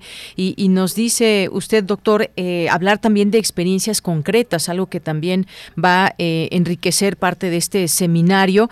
¿Cuáles son, digamos, si pudiéramos tomar en cuenta algunos ejemplos que nos puedan ilustrar y, y, y ampliar estas posibilidades de entender de qué estamos hablando cuando, cuando hablamos eh, justamente de energías limpias o de este uso de tecnologías? Bueno, eh, yo siempre digo que ninguna energía es completamente limpia, porque como estábamos viendo hablando del litio, o sea, toda la, la gama de fuentes renovables, eh, la tecnología para el aprovechamiento de estas fuentes evidentemente implica un uso mucho más... Uh, eh, intenso, cada vez más intenso de la minería, por ejemplo, y toda la fabricación que implica un uso de energía que en muchos casos es fósiles. Pero definitivamente se trata de fuentes que son más limpias, que pueden uh, apoyar a una descarbonización. ¿no? Ahora, eh, de ahí eh, nosotros lo que queremos presentar son, en ese webinario son algunos ejemplos que van no tanto en el sentido de innovación tecnológica, de nuevas uh, uh, tecnologías para que son más eficientes, etcétera, sino más bien eh, cosas mucho más concretas, porque pensamos que uno de los aspectos más importantes para reducir el impacto ambiental es también un uso más eficiente, un ahorro de la energía. Entonces, bueno, eh, como mencionabas al principio, entre nuestros ponentes, de, después de una pequeña introducción que daré yo, está, eh, por ejemplo, la doctora Concepción Cid García, que es del FIDE, el FIDE es el Fideicomiso para el Ahorro de Energía Eléctrica, eh, que es uh, una institución gubernamental que se dedica precisamente uh, a promover el uso racional de energía eléctrica, eh, sobre todo en sector residencial, industrial, comercial. Entonces nos va a hablar de este aspecto, del ahorro de energía, de la eficiencia de la energía en, en las casas, eh, incluso a nivel industrial, comercial, que pensamos que es una contribución mucho más importante que en sí eh, el despliegue de cierta tecnología. O sea, si reducimos la cantidad de energía, el derroche energético, hacemos también un gran bien al ambiente. El segundo ponente va a ser el maestro Germán Carmona, que es del Instituto de Ingeniería de la UNAM, que desde mucho tiempo se ha dedicado al estudio de la electromovilidad, pero no de los coches eléctricos. Otra vez aquí lo que nosotros insistimos mucho es que la electrificación del transporte se tiene que dar eh, sobre todo eh, en el sector del transporte público. Entonces, bueno, hay experiencias interesantes con el gobierno de la Ciudad de México eh, para la, electromovilidad y, pensamos que eso resuelve no solo el problema ambiental, sino también el, problema del tráfico que tenemos en la Ciudad de México, ¿no? Porque coches eléctricos, coches de combustión interna, el tráfico no va a disminuir. En cambio, si metemos 50 personas en un autobús eh, son 49 eh, coches menos, digamos, bueno, considerando el autobús como un coche. Tenemos también una tercera ponente que es la maestra Nimbe Durante Yes de la CFE, que va a presentar un caso muy interesante de electrificación de las sierras de Songolicas, en una zona rural, pero sobre todo eh, con perspectiva de género. También pensamos que es importante tomar en cuenta este aspecto, porque la, la energía no afecta de la misma forma eh, hombres y mujeres entonces es una experiencia que nos parece muy importante resaltar por parte de CFE, donde se hizo un proceso de electrificación rural, pero que se construyó sobre todo eh, discutiendo con los grupos de mujeres para que esto eh, tuviera un impacto mayor sobre su mejoramiento de sus condiciones de vida. Y finalmente concluimos con dos ponentes de Soma Energía. Soma Energía es una cooperativa muy importante, eh, famosa en España, eh, empezó en Cataluña y luego se extendió a diferentes eh, regiones de España es quizás que uno de los experimentos más exitosos en cuanto a generación distribuida ah, hecha por comunidades, bueno, en este caso por cooperativas, ¿no? Entonces, em, eso es otro aspecto que pensamos que es muy importante estimular en México, más allá que CFE tenga el control de la distribución, pero que se permita eh, esta generación distribuida por parte de comunidades cooperativas e incluso pequeños municipios. De hecho, es algo que recogió eh, al final la reforma eh, constitucional que no fue aprobada. El único cambio que se le hizo a la, a la propuesta de reforma fue esto de incluir la posibilidad de producir hasta una megawatt por parte de sin fines de lucro, digamos, no por empresa privada, sino por uh, cooperativas, comunidades, etcétera. Entonces, aquí tenemos ejemplos exitosos de otros países y esperamos que esto pueda contribuir a ampliar el debate sobre el sistema eléctrico en México, más allá de público, privado, control centralizado del Estado control del libre mercado, etcétera. Efectivamente, doctor Luca Ferrari. Y en este sentido también seguir hablando de todo esto nos lleva a ir entendiendo a qué le llamamos una transición energética justa, democrática y sustentable. Son conceptos que pues nos deben también ejemplificar qué es lo que se quiere como país.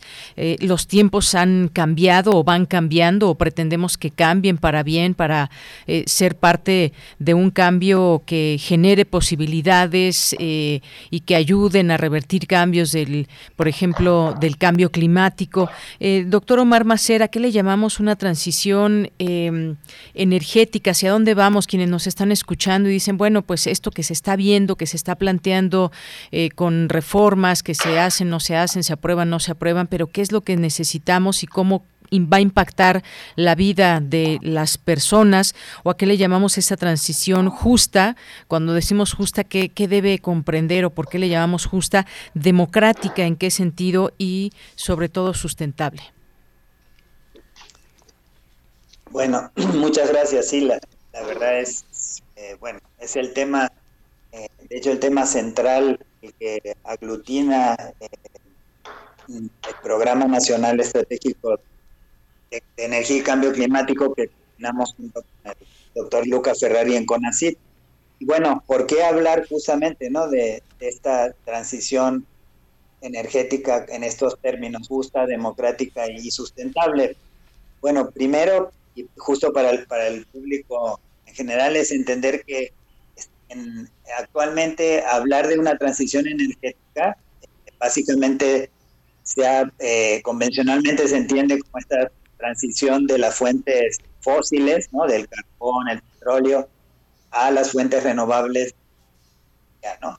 Sin embargo, la, la transición, eh, por muchos motivos que hemos estado discutiendo, de hecho, en diferentes foros, como estamos viendo actualmente, los, los renovables eh, no, no, no se puede realmente tener un, la misma sociedad que tenemos actualmente eh, con el petróleo, pues eh, que ha sido un recurso que tiene todos estos problemas ambientales, pero es un recurso que energéticamente tiene muchas ventajas, ¿no? Y hasta hace poco, pues era un, un energético, era energético barato, ¿no?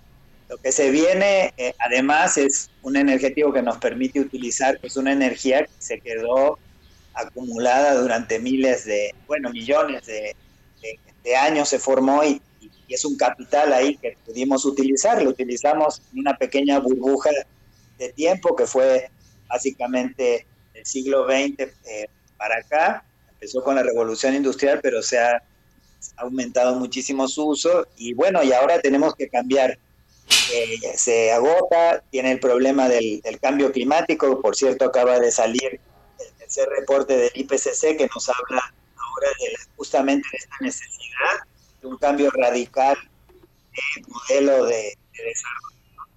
Y este modelo de desarrollo, pues nosotros lo vemos eh, justa, eh, en, términos de que esta transición, porque la, energía al final es como el sistema circular de una sociedad una sociedad diferente pues tiene que tener una forma de uso eh, de producción de, la energía diferente. Entonces nosotros le llamamos porque esta transición debe, debe permitir que se reduzcan estas desigualdades tan grandes que existen actualmente, ¿no? que, han, que han, se han incrementado con el neoliberalismo y que cada vez más se, se hacen, bueno, son realmente impresionantes, ¿no? Menos de 100 personas tienen la mitad de, la, riqueza a nivel mundial y en México igual, menos de 10, 15 personas tienen la mitad de la riqueza del país, ¿no? Entonces, justa, pues lo vemos en el sentido de que tiene, tiene que resolver este problema, por ejemplo, del acceso, ¿no? Que lo que les comentaba, ¿no? Entonces, hay un 40% de las personas en México que no resuelven todavía sus, sus necesidades eh, de, energía. ¿no? La energía al final debería ser un derecho, yo creo, eh, más que una cosa que solamente la pueda tener la gente que tenga las, los recursos económicos. ¿no? La segunda parte es democrática, y democrática se refiere a la parte eh, de que ya no es, como decía el, doctor Luca Ferrari, ya no es esta cuestión, este maniqueísmo entre Estado o privado, sino que también eh, los recursos renovables, esa es una, una, posibilidad que nos, que nos dan muy buena, es que están a, nivel local, ¿no? Están por todos lados y entonces ya sea el viento, el sol, la biomasa, la geotermia nos permiten que ahora sí podamos realmente impulsar desde la energía un modelo de desarrollo local. Eh, como este ejemplo que vamos a mostrar con Som Energía, que son comunidades donde ellos pueden generar eh, su propia energía e incluso en algunos casos pues hasta eh, darla a la red. ¿no? Entonces los beneficios se distribuyen en un modelo incluso territorial y un modelo de decisiones mucho más amplio, eh, más en la línea de Elinor Ostrom, ¿no? de estos policéntricos, ¿no? modelos de, de gobernanza policéntricos. Y al final hablamos de sustentable porque justamente tiene que tener el componente también ambiental, ¿no?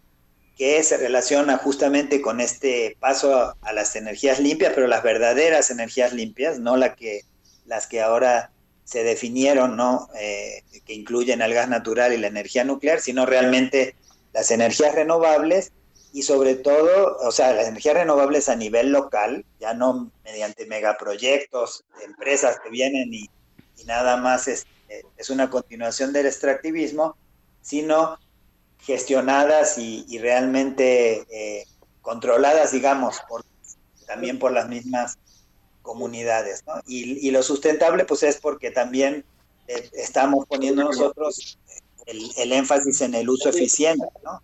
usar la energía que realmente necesitamos e irnos a un modelo donde el consumo, ¿no? el crecimiento del consumo no sea la base de la sociedad, sino esta parte, eh, retomar, por ejemplo, lo que nosotros tenemos mucho en las comunidades originarias, que es más del concepto del, buen vivir, ¿no? de, tener lo necesario y no, este, como decía Gandhi, ¿no? Existe en el mundo, tenemos lo suficiente para que se satisfagan las necesidades de cada uno, pero no, la avaricia, ¿no? Entonces, va un poco por ese, por ese en esa dirección, en ese imaginario, eh, que yo creo que al final de cuentas es el, que tiene, el que tiene posibilidades actualmente. Además, creer que podemos seguir con lo mismo, pero ahora nada más cambiando a renovables y estas tecnologías, ingeniería, captura de carbono, es realmente una, una utopía. Pues hay maneras en las que todos podemos participar y estamos obligados, más que voluntariamente estaríamos obligados a hacerlo ante la emergencia climática, nos va de por medio nuestra forma de vida, nuestra existencia misma. Y, bueno, una, una forma de, enterarnos es asistir a este webinario en su primera sesión titulada Energía y Electricidad, oportunidades para fortalecer el sistema eléctrico mexicano, que tendrá lugar el día de mañana 26 de abril a las 12 horas a través de los canales tanto de Facebook Live como de YouTube en del CONACIT. Eh, así es que les agradecemos, les estaremos viendo el día de mañana con esta primera sesión del webinario Propuestas para un sistema energético mexicano justo y sustentable. Muchas gracias, doctor Luca Ferrari, por esta participación. Gracias a ustedes, estamos siempre a disposición.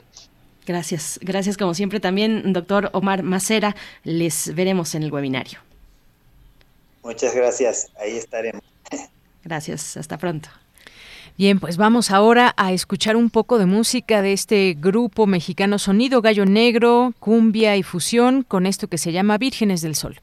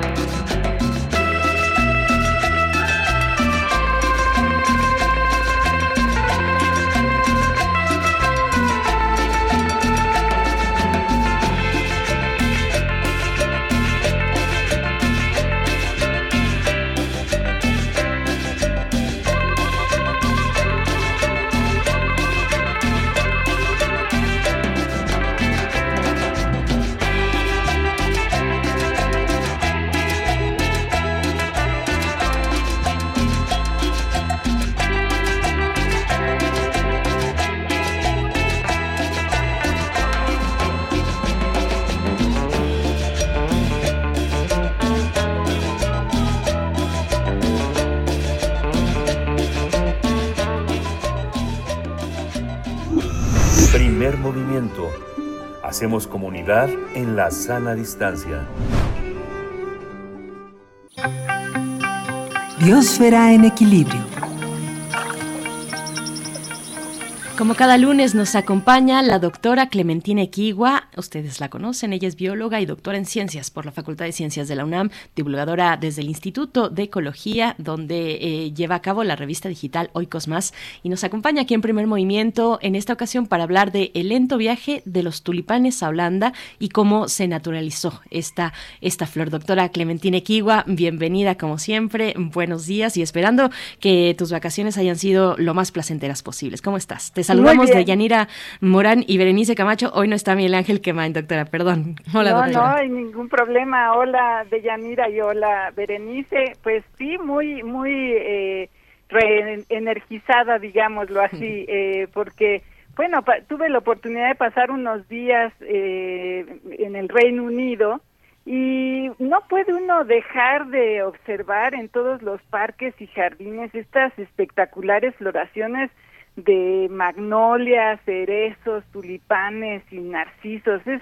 realmente una celebración a la vida lo, lo que se ve cuando están estas explosiones florales. Y en biología estos fenómenos de floración se denominan sincronía fenológica.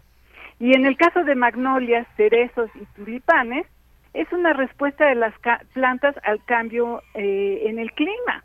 También implica que muchas flores abiertas al mismo tiempo son más visibles para los polinizadores que las visitan, garantizando así la formación de frutos y semillas. Ya he hablado de este tipo de floración sincrónica con las jacarandas de nuestra ciudad y ahora quiero hablar de los tulipanes. En esta época es posible ver tulipanes en áreas verdes de ciudades de Europa, en Estados Unidos también y en otros países con inviernos muy fríos. Holanda, como creo que todos sabemos, es el principal productor y exportador de tulipanes, no solamente de flores, también de bulbos y de plantas.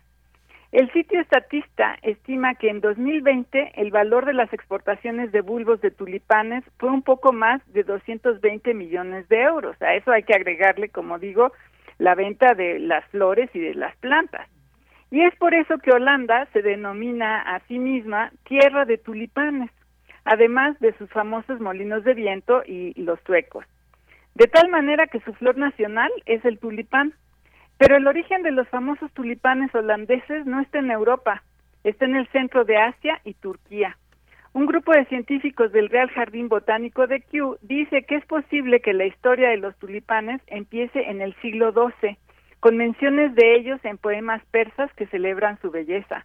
Cuando los tribus yúcidas se movieron del centro de Asia hacia Anatolia, lo que es hoy Turquía, seguramente llevaron bulbos de tulipanes.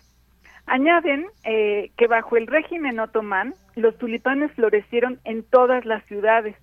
Ese gusto por los tulipanes también hizo que se llevaran a Estambul bulbos de todos los confines del reino, posiblemente de distintas especies de las que no quedó registro de su origen. De tal manera que en Turquía hoy es posible encontrar en forma silvestre un poco menos de la mitad de las 76 especies de tulipanes registradas en el mundo. El problema, dicen los científicos, es que no hay claridad de si estas especies son nativas de Turquía o no, ni si son especies que, escaparon de cultivos. Eso lo están investigando. Volviendo a los emperadores otomanos, tenían tal gusto por los tulipanes que se acabó incorporando a los símbolos nacionales y hoy la flor nacional de Turquía también es el tulipán. Los botánicos de Kew también cuentan que los tulipanes fueron introducidos a Portugal en 1530. Esteban Hernández Bermejo y Expiración García de la Universidad de, de Córdoba dicen que se cultivaban tulipanes en la corte de Al-Andalus mucho antes de ser introducidos a Holanda. Los tulipanes llegaron a Holanda durante el Renacimiento, por ahí de 1593 es el registro, gracias a de Busbeck, un diplomático de la corte de los Habsburgo. Busbeck le regaló bulbos de tulipán a Carlos Clusius, un botánico y horticultor del Jardín Botánico de la Universidad de Leiden. Clusius era amante de cualquier planta con bulbos y era tan celoso de su colección que las mantenía tras una cerca para que nadie se acercara a ella. Durante el siglo XVII, el interés por las flores exóticas fue un aumento, incluyendo los tulipanes, por supuesto. En Europa crecían las colecciones y los coleccionistas de plantas y animales, y en el caso de los tulipanes, nuevos ricos franceses podían llegar al extremo de intercambiar un solo bulbo de tulipán por un terreno. Poco a poco, el comercio de bulbos de tulipanes se fue concentrando en Holanda hasta que en 1634 se desató lo que se conoce como la tulipomanía.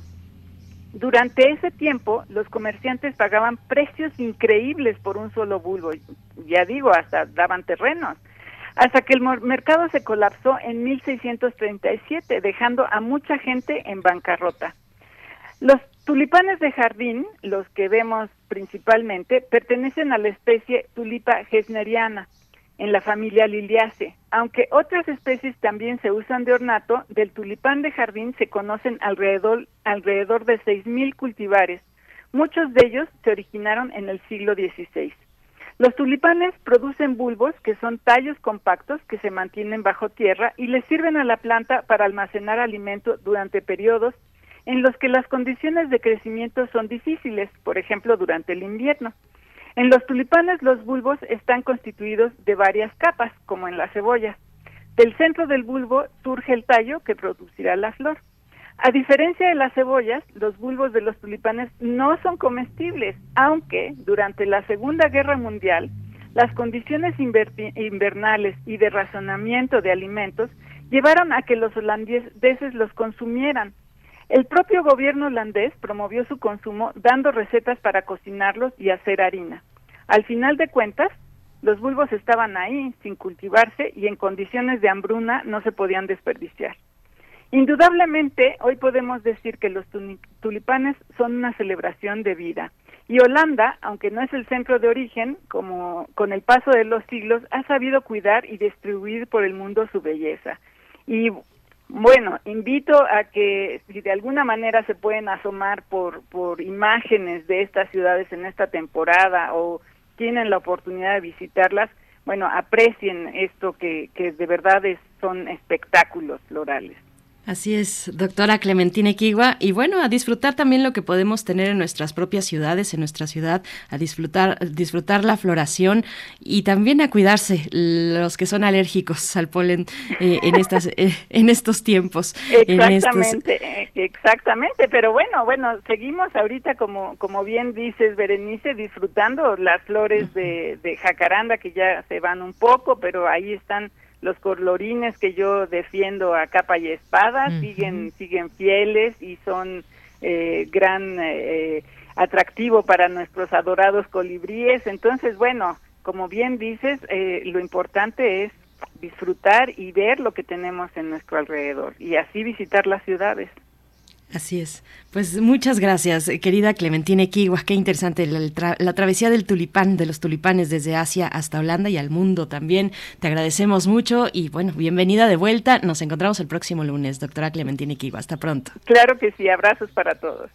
Gracias, abrazos de vuelta. Pues nos estamos despidiendo ya, querida Deyanira Morán. Gracias por esta participación. Te escuchamos, te escuchamos esta tarde de 1 a 3, como todos los días, aquí en Radio UNAM, en Prisma RU. Te estaremos eh, acompañando en las frecuencias universitarias. Muchísimas gracias, querida Deyanira. Pues gracias a ti, Bere, y a todo el equipo, por supuesto, que hace posible primer movimiento. Y pues nada, desearles a toda nuestra audiencia que sea una gran semana, ya que nos quedamos con esta participación de la doctora Clementina, una semana que sea de muchas flores, florecer, que es una gran palabra que la podemos utilizar eh, para varias, para varias situaciones. Pues muchas gracias, Bere, te mando un abrazo y efectivamente a la, a la una nos escuchamos en Prisma RU. Ahí te escuchamos. Gracias, Deyanira Morán. Gracias a todo el equipo, Rodrigo Aguilar en la producción ejecutiva, Violeta Berber en la asistencia de producción, Socorro Montes en los controles técnicos, Tamara Quiroz en redes sociales. Nos quedamos con música, la curaduría, la propuesta musical de Bruno Bartra. Se trata de Hecho en México, a cargo de Moni Chicha. Con esto nos despedimos. Esto fue Primer Movimiento. El mundo desde la universidad.